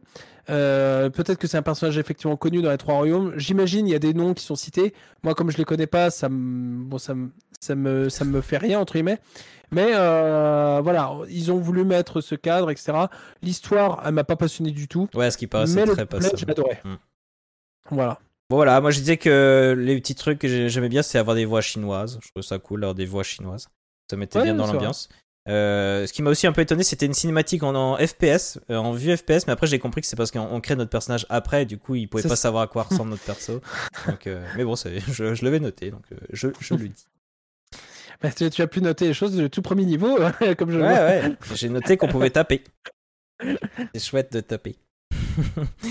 On va passer à la suite. Euh, par contre, euh, comme euh, le nom du prochain jeu est beaucoup trop long, bah, il n'y aura pas d'intro. Nous allons parler de SD Gundam Battle Alliance. Attention à vos oreilles.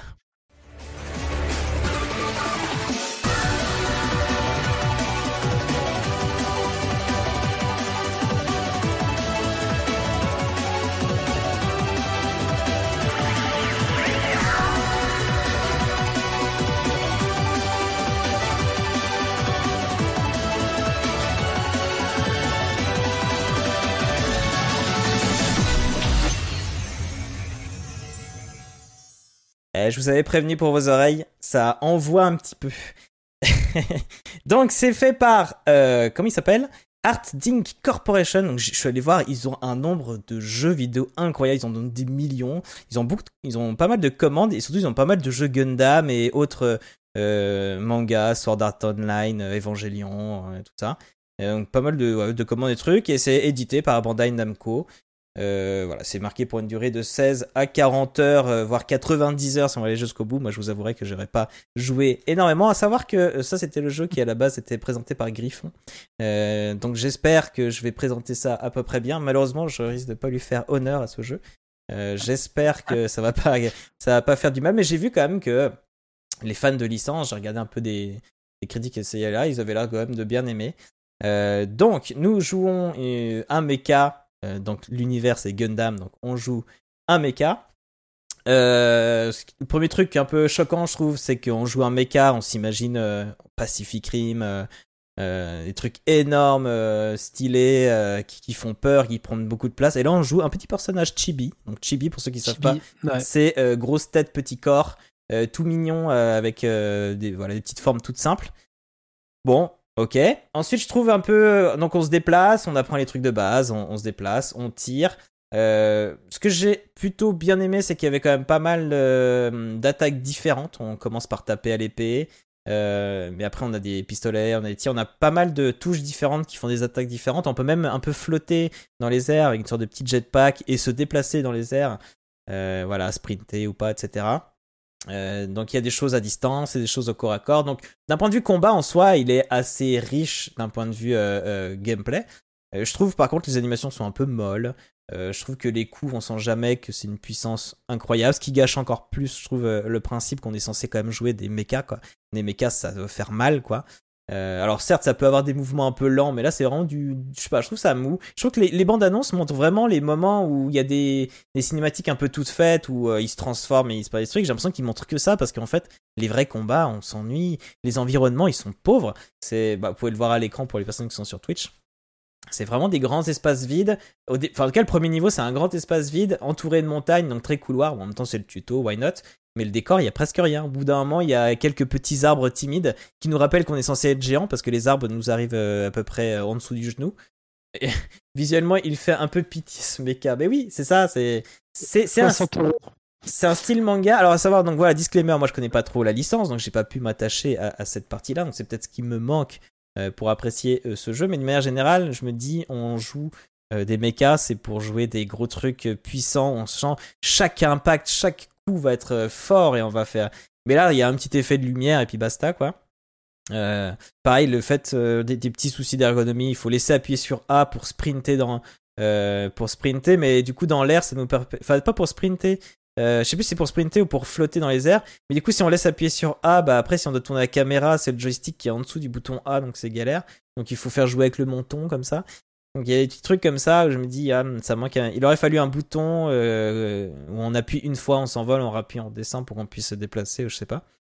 Euh, mais voilà, moi ce qui m'a le plus choqué c'est ça, c'est un peu la mollesse des mouvements, les décors qui sont un peu un pauvres. C'est un Lego Gundam, non, c'est même pas un Lego, c'est pas de licence Lego, mais c'est vrai que ça pourrait y faire penser. Après, moi c'est vrai que ce qui m'a aussi un peu déplu, et ça, euh, donc jusque là je trouve que j'ai pas mal donné des trucs assez objectifs au niveau du jeu. Euh, le fait euh, que ce soit chibi avec des décors un peu un peu pauvres, tout ça, je trouve que c'est vraiment quelque chose qu'on pourrait vraiment lui reprocher d'un point de vue obje- objectif, même s'il y en a peut-être que ça choque pas trop. Et après, d'un point de vue plus subjectif, donc déjà, comme j'ai dit, je connais pas la licence. Et en plus, je suis devenu assez allergique avec tout ce qui est manga. Là, je commence à en avoir un peu marre. Euh, D'avoir les mêmes stéréotypes. Les, dialogues, je les lisais pas. Ça parle pas mal, mais j'avoue que je, les, je à touche pour passer parce qu'honnêtement, ça m'intéressait pas. C'était un peu creux au, au niveau des, des dialogues. Et je pense que c'est un peu euh, symptomatique, je trouve, des, des jeux euh, basés sur du manga. Et, c'est vrai que les mangas en général, même les films ou quoi, j'en lis plus depuis longtemps. Dernièrement, on m'avait dit le film Dragon Slayer, c'est génial. Il avait fait je sais pas combien d'entrées au cinéma. On a dit ouais, c'est comme euh, c'est comme Your Name quoi, c'est trop bien. Non, Your Name c'est Your Name c'est un Mhm. bijou. Euh, je suis allé voir Demon Slayer, j'ai vu un manga comme tous les autres avec euh, des animations un peu cheap de temps en temps parce qu'il faut faire des économies quand on fait. J'ai vu un manga classique quoi. Et du coup j'en ai marre qu'on me dise ah tu vois ça c'est pas comme les autres c'est super et en fait à chaque fois c'est pareil et toujours euh, voilà moi j'ai- un peu marre des, des mangas Je pense qu'évidemment, ça a joué. Euh, en plus, ouais, comme je disais, c'est un jeu japonais, donc ça parle beaucoup. Euh, il y a eu un passage un peu lunaire à la fin du tuto. Donc le tuto était assez progressif. Je trouve qu'on nous accompagne bien, une étape après l'autre. Et quand on a fini la première zone, je crois, il y a genre mais 30 000 messages à valider. Il y a vraiment des pop-up, des pop-up, des pop-up. C'est- Qu'est-ce qu'ils ont fait là? C'est vraiment ils ont dit allez euh, la fin on leur explique vite fait. Franchement je voulais même plus lire, j'ai j'ai appuyé et ça a duré une bonne minute où j'ai vu ah quoi? J'ai martelé la touche, j'étais là, mais qu'est-ce que c'est que ça? Mais ça- c'est un gacha, j'avais l'impression, tu sais, qu'il fallait clic là, clic là, clic là, clic là, mais stop, arrêtez Vraiment, je me faisais marteler de messages, quoi. Cette fin de tuto, je l'ai pas comprise. Je- J'ai fait, mais qu'est-ce qu'ils ont pété un câble, quoi? Euh, pff, Voilà, comme je vous ai dit au début, la musique aussi me fatigue. C'est du, du japonais énervé, euh, ultra électro. Pourtant, j'aime bien les sons électro et tout, mais là, euh, c'est ce style un peu manga, je- j'en ai un peu marre. Ce qui m'a un peu étonné aussi, c'est que je sais pas si tu l'as vu ce truc-là. Mais euh, en fait, euh, donc après qu'on a fini ce premier tuto, on arrive un peu dans un hangar, je sais pas quoi, où on peut modifier nos mechas, etc. Où on peut en acheter Ouais. des nouveaux et Mhm. tout. Et on peut notamment vendre des trucs. Et je sais pas si t'as vu, on peut vendre des trucs qui nous. Alors je sais pas si c'est parce que c'est un truc d'essai ou parce que c'est un, je sais pas, un vieux jeu. Je sais pas quand est-ce qu'il est sorti.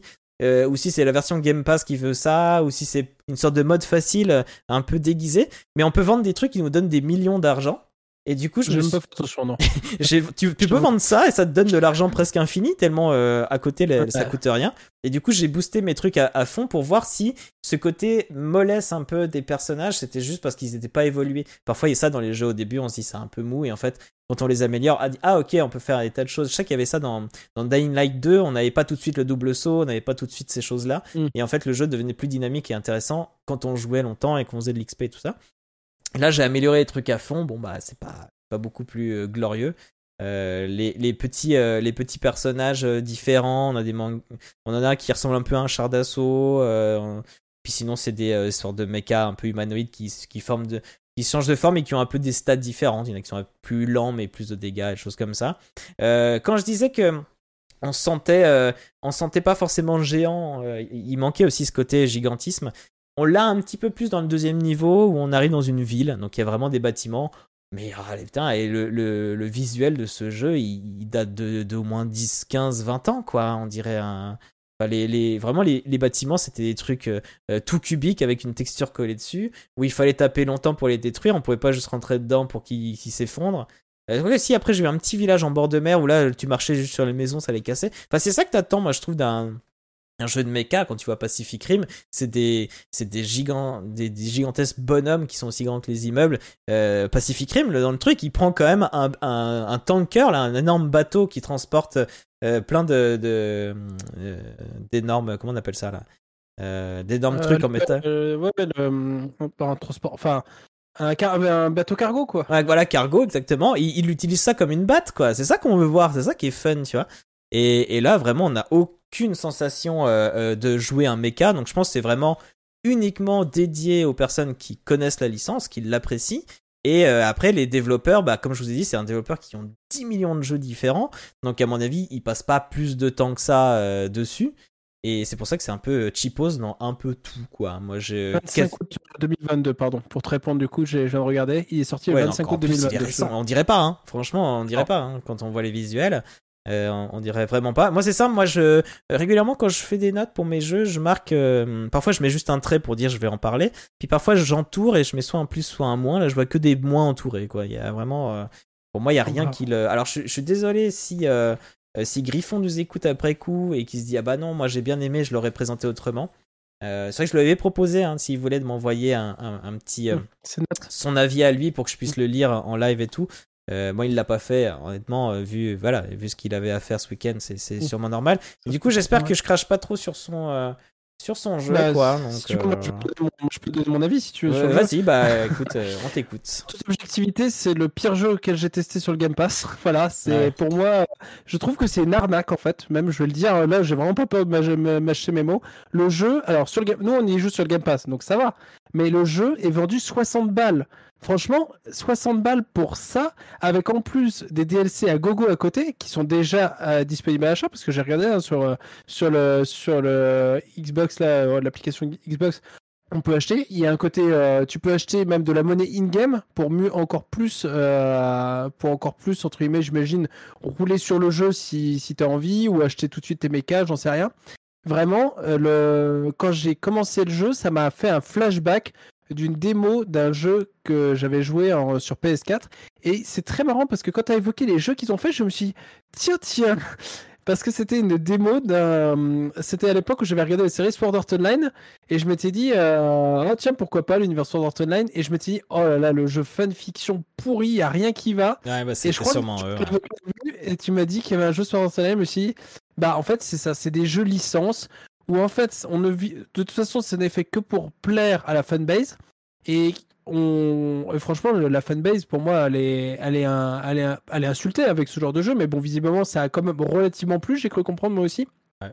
aux fans et comme toi je me suis dit le premier choc que ça a fait c'est que euh, pourquoi euh, enfin quand on joue à un jeu de mecha pour moi euh, le je suis pas très mecha moi à la base mais j'avais énormément joué, à- énormément joué, je sais pas, mais j'avais beaucoup joué à Armored Core 4 sur Xbox 360 à l'époque.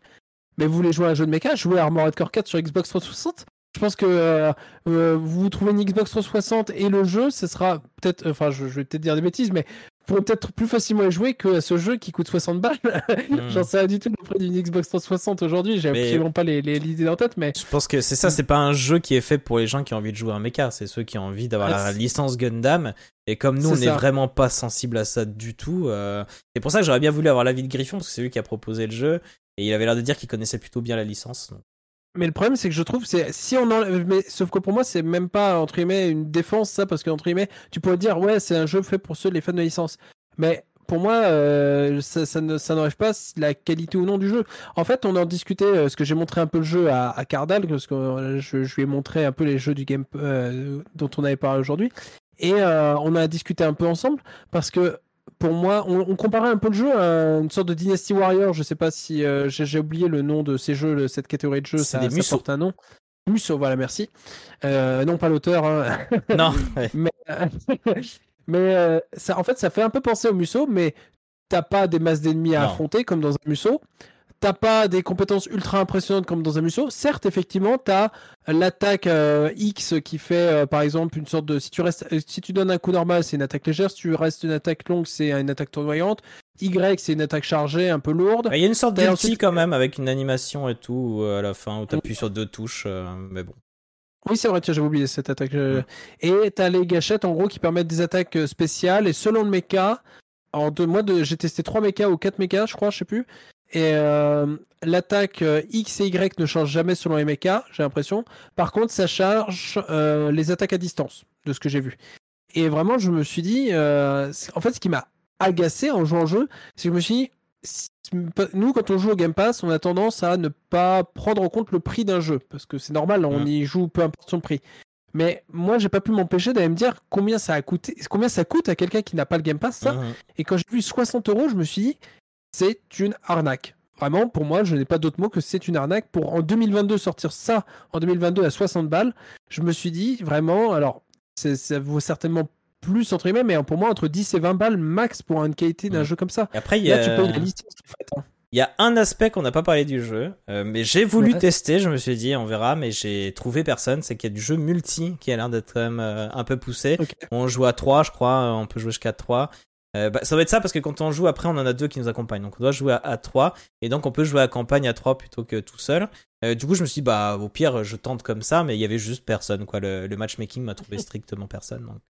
Peut-être que c'est encore un problème de Game Pass pour le coup, je veux Ouais. dire, où c'est pas crossplay avec Steam et tout ça, je, je sais pas. C'est Je possible. J'ai pas vérifié. C'est possible. Alors je vois euh, Cardal qui nous dit ou alors c'est un jeu euh, fait pour mobile, sorti ensuite au Japon à la base, puis sorti, euh, puis porté sur PC. C'est possible. euh, J'avoue, j'ai pas, j'ai pas l'info. Ça me dit rien, mais c'est- possible. Ce qui pourrait expliquer du coup en effet pas mal de choses parce que lui-même dit pour le level j'ai fait mieux en une heure sur Unreal. bon après Unreal Ouais. est un super moteur. Ah Ouais, c'est sûr. Là, quand- on voit pour ceux qui sont sur le sur le sur le sur le live, pardon, effectivement là les textures, là vous avez le, le sol il est plat, c'est c'est- Ouais, ouais, non, mais. Et ensuite on te met des, des, des, des- montagnes à côté et c'est et, et comme tu as dit le jeu est, est verbeux quoi, il parle tout le temps vraiment Ouais. ça. ne- Et c'est- justement t'as en raison, parlant, c'est- en parlant de ça, euh, mais- Yuris disait donc les sous-titres de la vidéo sont en anglais. Non, c'est pas le cas dans le jeu. On peut choisir notre langue. On a même euh, pas mal de choix de langue. Euh, là, c'est juste parce que j'ai trouvé une vidéo en, en anglais, mais non, non, il y, a- il y a les sous-titres ce n'est français. pas toi qui joue là? De quoi? J'ai dit comment ce n'est pas toi qui joue là, là, sur la, Ah, non, sur la non, non. vidéo Euh, Ça aurait pu en vrai, hein, parce que c'est le début du jeu hein, qu'on voit là. hein, C'est Ah, vraiment le. qu'on voit, ouais. Ouais, c'est- mais c'est vrai que le niveau fait comme ça, on a l'impression que ça a été fait en, en deux minutes. euh, euh, franchement, en, en 15 minutes, je vous fais ça sur, sur City Skyline, quoi. Tu fais du plat, tu fais des montées qui sont tous à la même hauteur. Enfin, c'est d'un nul. C'est- le une design. Désolé Griffon, hein, si Ouais. tu voulais euh, citer le jeu, moi je, honnêtement, je, je, je- ça me dérange pas du tout de cracher sur le jeu. Ouais, là, c'est c'est- c'est dur de l'aimer. Moi, je dis, il y avait que des, que des trucs négatifs sur ma fiche, quoi. Ah, je lis que Ouais. SD Gundam est une parodie, d'où l'aspect minable du mecha. Ah bon?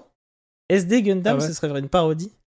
Ah mais et si déjà qu'on connaît pas la licence, il faut en plus avoir le recul d'avoir la parodie. euh, S'il faut l'avoir au troisième degré, le truc, déjà qu'on l'a pas au premier. Je tombe bien, du coup, le jeu est une parodie de jeu, donc la boucle est bouclée. Oui, c'est vrai, ça, ça se tient finalement. Super deformed. Ah, c'est ça le Ah, SD. ah. Bah, c'est le côté chibi, ça, alors, du coup. C'est juste ça, non? Parce que en, en vrai, la licence avait l'air euh, avait l'air d'être respectée. Ils avaient l'air de ouais. Ouais, Il me semble. Les sais avaient l'air d'être les mêmes et tout. euh, mais bon. Et juste pour rebondir sur ce que tu as dit sur le mode en ligne, je, je, je regardais pendant qu'on parlait sur les avis euh, sur l'application Xbox. Il y en a un seul et il dit un jeu prometteur en coop, mais impossible de lancer une seule mission coop car aussitôt déconnecté. Ah, On en va essayer à de multiples reprises en changeant d'hébergeur en vain, en espérant un patch très prochainement, tout en majuscule le très prochainement. Donc visiblement c'est pas étonnant que tu peut-être pas réussi à te connecter en ligne.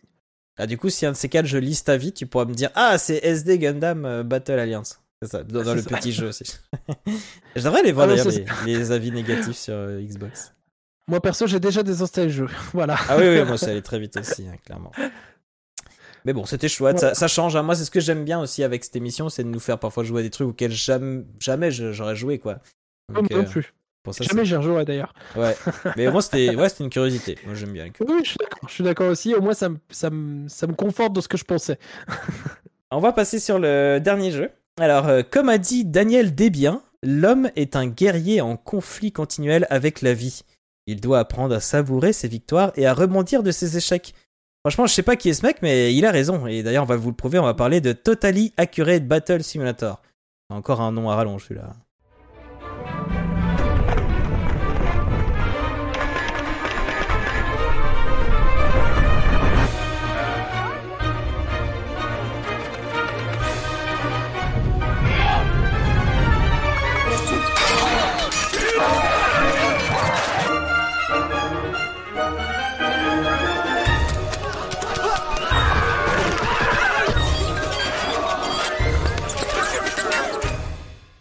Donc son, petit nom pour euh, le réduire un peu, c'est Tabs, T-A-B-S. Euh, c'est fait par Landfall et qui a notamment fait le Cluster Truck dont je vous parlais tout à l'heure et qui le jeu qui a quitté il y a peu de temps le, euh, game Pass. Et ils ont aussi fait le Stick Fight The Game qui est les petits bonhommes. Je sais pas si vous avez connu les animations sur YouTube qui s'appellent Ciao Ciao Ciao X I A O X I A O. euh, qui est une animation d'un petit bonhomme bâton euh, qui se bat et c'est super bien animé. Bah, c'est vraiment ça, mais le jeu. Donc voilà, ils ont aussi fait ça. Et c'est édité par Landfall. En fait, ils s'auto-éditent. Et du coup, bah, je te laisse, euh, je te laisse en parler, mon cher Alan. Eh ben, donc, Totally Accurate Battle Simulator, je vais le prononcer tout le long comme ça. Non, c'est pas vrai du tout, je vais vraiment dire Tabs moi aussi, hein, ça sera mille fois plus simple. Et ben, c'était. euh, je- je- pareil, c'est le genre de jeu où je suis très content qu'il soit sur Game Pass parce que je ne l'aurais peut-être pas lancé de base sinon. Euh, je n'aurais certainement pas acheté. Et en fin de compte, j'avais même vu que sur mon Steam, il avait été mis en ignoré.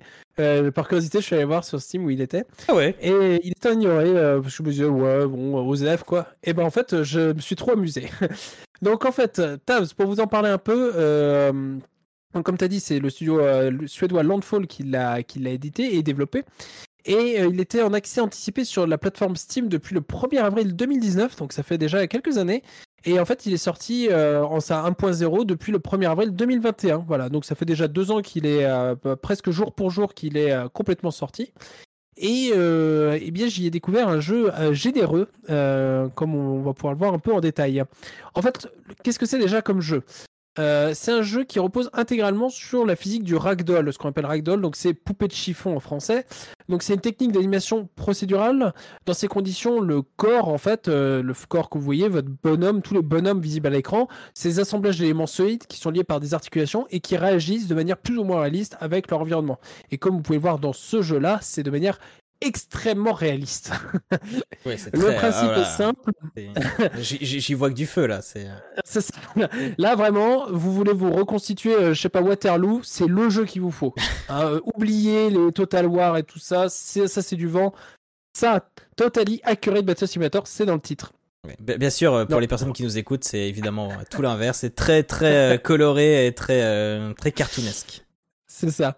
Euh, très proche effectivement des, des, des sticks, euh, des, des, des bonhommes un peu sticks qui se battent, mais euh, avec des têtes assez rigolotes, ouais. surtout leurs yeux. Moi, je peux pas m'empêcher de zoomer sur leurs yeux. Et d'ailleurs, c'est assez marrant parce qu'on se prend rapidement au, au jeu d'être un peu genre un cinéaste à prendre oh, l'angle parfait de tir là. Comme... J'arrêtais pas d'essayer de trouver les angles de caméra. Surtout qu'on peut faire des ralentis. C'est ça, on peut faire des ralentis, même des super ralentis quand on appuie sur la touche G. Je savais même pas ça. vraiment- Oui, mais en fait, ça met extrêmement au ralenti. C'est presque ça avance image par image. Et en fait, euh, donc pour vous décrire un peu le jeu, pour ceux qui n'ont pas forcément le visuel sous les yeux, vous avez, euh, vous avez une caméra vue de dessus sur une, ch- sur une sorte d'arène, un petit champ de bataille de, qui, peut, qui peuvent varier. Et euh, vous avez donc euh, sur la droite euh, souvent une armée que vous allez devoir défaire. Sur la gauche, un terrain vide où vous allez pouvoir placer vos unités. Et pour cela, vous avez le droit à un certain nombre de points et le choix dans une ou plusieurs catégories de créatures, d'unités différentes selon les époques slash un peu les, les, comment dire les univers on pourrait dire plus ou moins fictifs.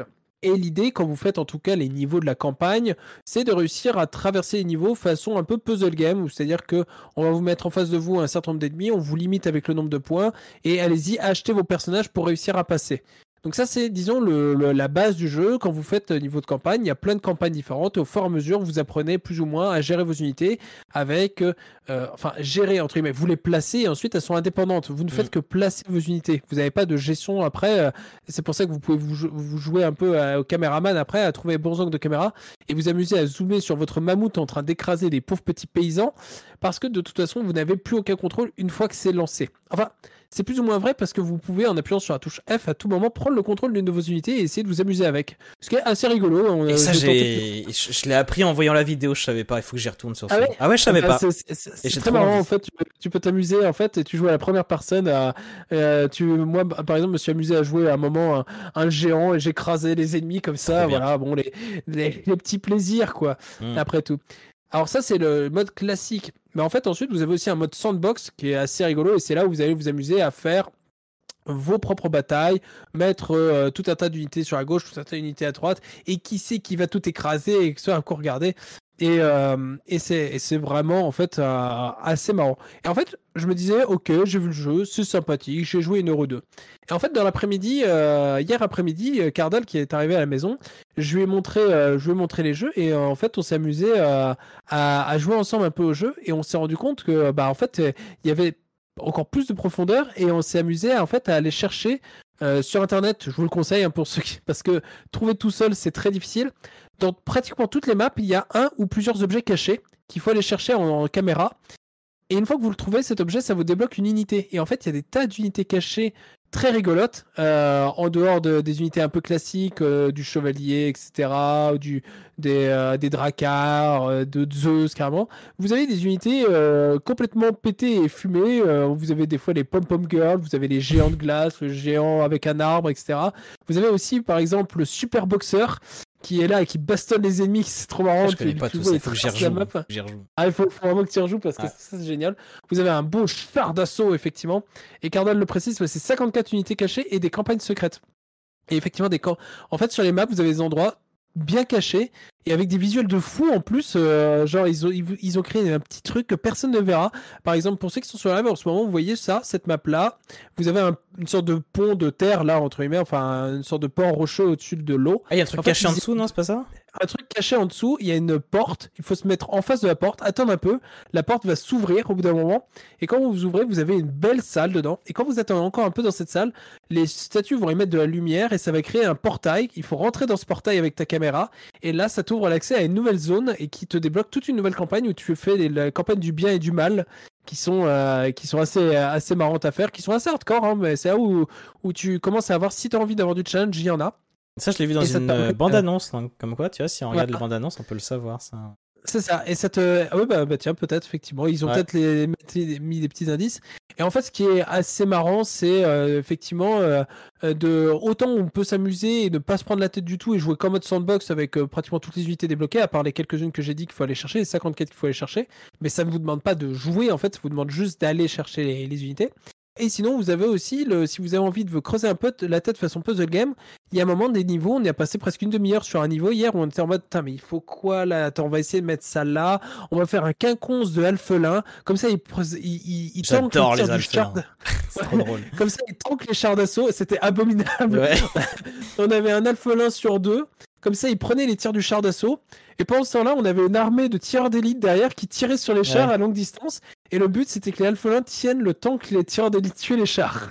Ouais, en gros, les, les alphelins, c'est vraiment la- la- l'unité qui coûte rien parce qu'on a toujours une somme euh, qu'on doit dépenser. euh, qui- et les alphelins, ça coûte 50, c'est rien du tout. Et du coup, c'est vraiment l'unité où on peut en mettre vraiment beaucoup, beaucoup. Et c'est très marrant parce qu'en plus, leur mécanique, c'est que dès qu'ils se rapprochent, dès qu'ils sont pas loin d'ennemis, ils sautent dessus comme ça. Et ils s'accrochent et tout ça. Et c'est super marrant à voir quand on fait une vague de ça. En plus, je trouve qu'il ressemble à Fredon euh, Saké, ça me fait trop marrer. Pour moi, c'est l'armée des Fredons euh, qui arrive. Et, et dans les unités, notamment aussi, qui sont. alors, Il y, a- il y a des unités qui sont vraiment euh, très drôles. Il y a, y a des combos aussi d'unités à faire. Petit tips pour euh, si à un moment vous arrivez à débloquer la Pom Pom Girl et euh, le mec avec les masses tournoyantes. Petit tips, mettez un mec comme ça et plein de Pom Pom Girl derrière. Vous verrez, ça fera un truc très rigolo. Ça fait un combo d'unités cachées. Ah, ok. je, je tease un peu pour ceux qui ont envie d'aller voir. Et en fait, je, je tease un peu parce que ce jeu, euh, franchement, il m'a, il m'a beaucoup amusé. Et euh, il y a tout un aspect que j'ai pas moi-même pas encore vu, c'est tout l'aspect euh, communautaire workshop, parce qu'il y a une sorte de workshop. euh, Mm. donc pour, pour ceux qui connaissent pas, c'est en gros, c'est des modes ou des plutôt des maps créées par d'autres, parce qu'il y, a un- il y a un créateur de maps. Et, euh, et en fait, vous pouvez accéder aux contenus euh, les plus diffusés par les joueurs, les plus téléchargés, etc. Et télécharger comme ça des maps, des campagnes même, faites par d'autres joueurs, où des fois les unités sont déjà préplacées, etc. Et vous pouvez vous amuser avec. Et encore une fois, bon, c'est c'est vraiment un jeu qui, sur le coup, il paye pas de mine. Je crois qu'il est à, à moins de, il a moins de 6 euros, je crois, sur, sur les différentes Tout l'inverse de. Gundam en fait. c'est pas cher et trop ça, bien. c'est- pas cher et trop bien. Donc en vrai, c'est, il coûte 10 fois moins cher. Vous pouvez acheter 10 10. Total Accurate Simulator, Battle Simulator, pour un Gundam. et je peux vous garantir que vous vous amuserez beaucoup plus sur un Total Accurate Battle Simulator que sur un Gundam. C'est vrai que c'est marrant parce que c'est toi qui le présente parce que comme ça on présentait chacun deux jeux, mais c'est vrai que c'est moi qui vous l'avais proposé. Je me suis dit ça allait le petit jeu rigolo de la fin. Je pensais qu'on allait euh, ouais jouer un petit jeu rigolo et un peu fun pour en parler. Mais en fait, euh, comme dit Cardal, euh, Spinda, c'est un peu, euh, il a écrit mon coup de cœur de la sélection de ce mois-ci quoi. Et Moi, je suis d'accord. C'est c'est un Je- peu je- ça. je- Ah ouais, j'ai beaucoup Et aimé mon, fois- mon, mon Before We Live, mais c'est vrai que celui-ci, c'est du fun en barre quoi. C'est vraiment très agréable. Exactement. Et vraiment, euh, encore une fois, c'est l'idée que je... c'est là où je vois que le Game Pass, le Game Pass, c'est vraiment cool pour ce genre de choses parce que, encore une fois, même si le jeu coûtait rien, je ne l'aurais pas acheté. Et c'est pour ça aussi que j'aime bien faire cette émission euh, Ouais. Game Pass sa casse parce que même avec le Game Pass, je n'y aurais peut-être certainement pas joué parce que même s'il était gratuit, c'est oh, c'est bah, c'est des, des bonhommes qui se battent. C'est pour ça que c'est intéressant, effectivement, comme tu le disais, euh, bah, par rapport à Gundam, je rebondis là-dessus, mais c'est c'est intéressant de malgré tout que ce soit chacun d'entre nous qui choisisse des jeux parce que Mhm. ça peut effectivement euh, pousser à choisir des jeux que aucun de nous n'aurait peut-être téléchargé. Mais, mais ça permet du coup des, des belles découvertes et aussi des, des trucs où tu te dis bah je savais que ça allait être de la merde et, je- et effectivement je suis quand même déçu. Ouais. Mais, euh, mais par exemple, il y a un moment où on a eu une crise de fou rire avec Cardal hier quand on jouait au jeu parce que on- le char d'assaut, quand c'est l'IA qui le contrôle, parce que vous pouvez contrôler les unités, mais l'IA est trop marrante quand elle joue le char d'assaut parce que elle tire, mais elle tuera pas la plupart de ces unités, c'est pas avec le tir hein, qu'elle le fait. Elle fonce dans le tas et Ok. une fois qu'elle est sur le tas, en fait, elle tourne avec ses chenilles et avec la tourelle, elle tourne dans l'autre sens. Elle fait le mixeur, elle fait le double mixeur à double lame euh, qui vont dans deux sens différents. Et c'est vraiment les, les à un moment, il y avait c'était un carnage parce qu'on avait tous les alphelins qui s'étaient sautés sur le, le le tank et le tank s'est mis à jouer le mixeur Oh. et vraiment, on a éclaté de rire avec Cardal parce que c'était vraiment le, le, massacre fait par le char. On a adoré C'est quoi. ça que c'est marrant que toi tu dises que de base ça t'aurait pas plu, alors que moi quand j'ai vu le jeu, euh, c'était une évidence que je voulais jouer, parce que j'adore ces jeux. Comme, comme j'avais déjà dit dans une émission, pour moi le jeu vidéo, ce qu'il apporte de plus euh, par rapport aux autres médias, c'est justement un système, euh, un truc qui se, qui se joue tout seul presque à notre place, ou même ou qui nous apporte des trucs aléatoires que même les développeurs ne maîtrisent pas totalement. Tu vois, j'aime bien, j'aime bien ce côté. Tu vois, les bouquins, les bouquins, le mec, il a écrit chaque mot, il a, il a, il a choisi chaque mot. Euh, Il y a peut-être un producteur derrière qui a dit ouais ça c'est pas ouf, mais n'empêche qu'il il est, c'est hyper, euh, euh, c'est hyper cadré. Il a choisi, c'est comme ça et pas autrement. Alors que les mecs qui font des jeux vidéo, parfois, ils ont beau vouloir contrôler le truc, bah il suffit de voir les speedruns. On revient à, la case speedrun du début. Les mecs qui t'ont fait un Zelda, si tu le joues normalement ça va, mais il y a des mecs qui vont dire non non non, toi ton Zelda j'en fais ce que je veux. Et si j'ai envie de voler et à travers la map juste en prenant un objet dans les mains, je fais ce que je veux. Et j'adore ce côté-là du jeu vidéo où euh, il y a une part qui n'est qui n'est pas maîtrisable par les gens qui, qui ont fait le jeu, même à travers les modes, à travers, enfin, il y a tout, tout ça y a, euh, autour du jeu vidéo. Et j'adore ce truc du coup où euh, c'est un système, c'est systémique tellement que en fait, tu as, imagine t'as mis tes unités, t'as lancé la partie, euh, t'as pas réussi, ça a pas marché. Tu peux ne rien toucher, relancer et ça se trouve tu vas gagner parce qu'il y a vraiment de l'aléatoire. Les, les unités vont pas réagir toujours constamment de la même manière. Et moi, j'ai eu plusieurs fois des trucs, j'ai dit, bon, attends, je retente quand même. Et là, c'est passé. J'ai- On était vraiment pas loin de gagner. Et donc là, et en fait, juste le hasard qui fait que le Zeus, moi j'aime bien le Zeus parce que j'aime toujours les trucs, et les attaques Ouais. électriques qui passent d'une unité à l'autre, c'est un truc qui me plaît toujours.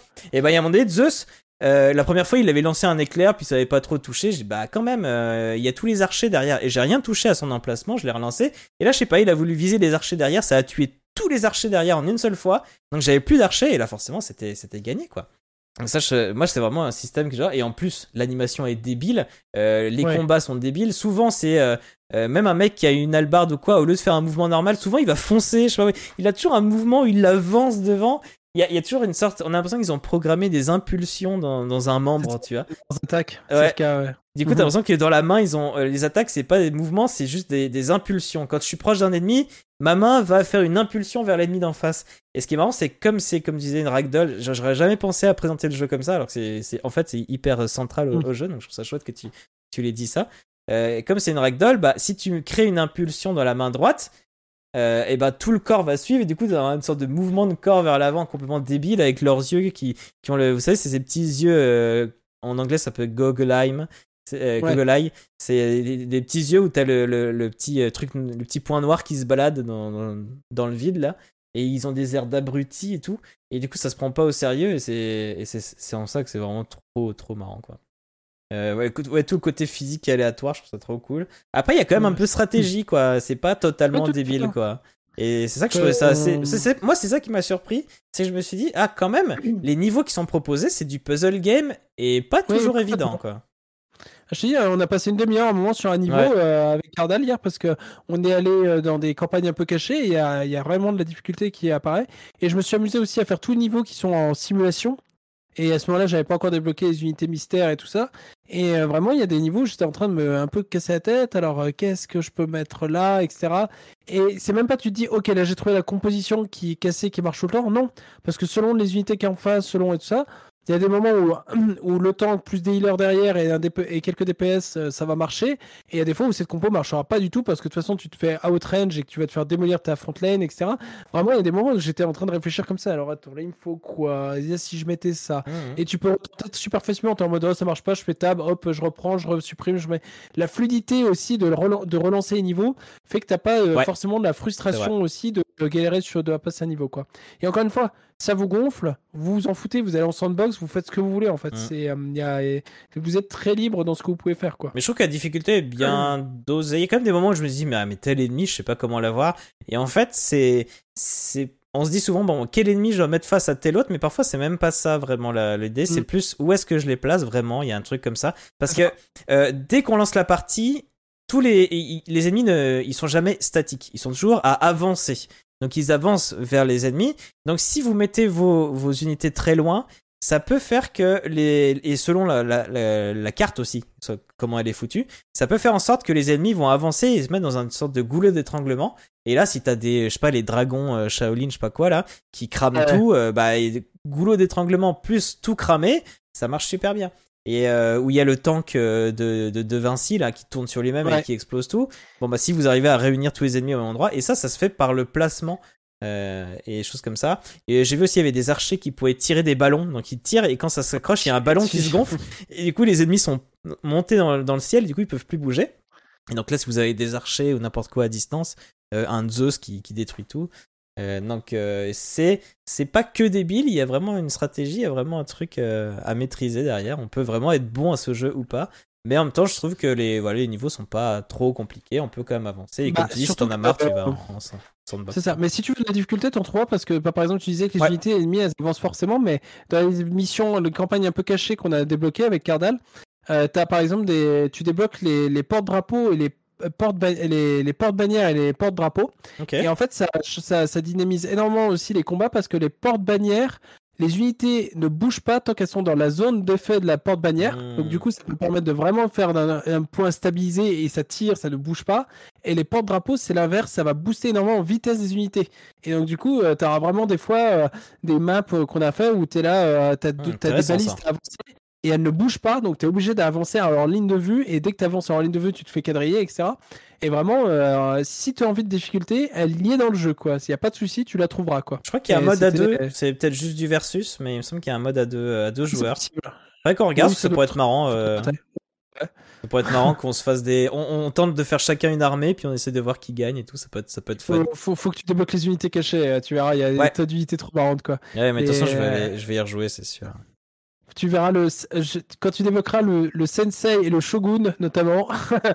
Ouais. on a, on beaucoup aimé avec, avec Cardal. Ok. Voilà, les petits Bon, bah voilà. En tout cas, euh, on vous invite à, à y jouer. Ça passe, évidemment. Tab, ça passe à donf. Euh, du coup, on va terminer cette émission. Euh, Est-ce que tu aurais une recommandation? Assez rapidement, par contre, parce qu'on a une émission qui est un peu longue. Promis. Si ça peut être juste deux trois mots. Ce sera, c'est une œuvre déjà un peu connue, mais qui ne l'est jamais être assez à mon goût.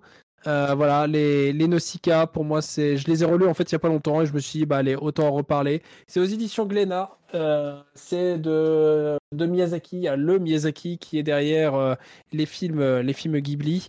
Tout- pas tous les films Ghibli, mais derrière beaucoup de films Ghibli. Mhm. Les plus connus. C'est euh, c'est une œuvre magnifique. À chaque fois que, que je la lis, je suis transporté. Euh, toute œuvre culturelle confondue, c'est-à-dire film, livre, manga, euh, peu importe, c'est mon œuvre préférée. Donc euh, le film est très bien, mais ne va pas du tout aussi loin. Il y a sept tomes. Et si vous en avez un peu marre de manga et de ça, ça n'a rien à voir. hein. C'est pas du tout un manga classique là-dessus. Enfin, il y a beaucoup de choses dans les mangas, ça veut rien dire, manga classique, mais là, c'est euh, une œuvre euh, profonde, anti-guerre, é- écologique, et avec un personnage euh, principal très solaire, vraiment rayonnant, et des antagonistes qu'on apprend à connaître et qu'on apprend à, à apprécier, à adorer, en fait, malgré euh, des fois comment on peut être contre eux malgré tout. Et euh, c'est euh, moi, for- moi à chaque fois que je le lis, je suis, euh, je suis bouleversé. Donc, je me suis dit, allez, je vais parler de Nausicaa Ouais, parce t'as que dit que tu l'avais j'ai- relu j'ai- il y a peu, là.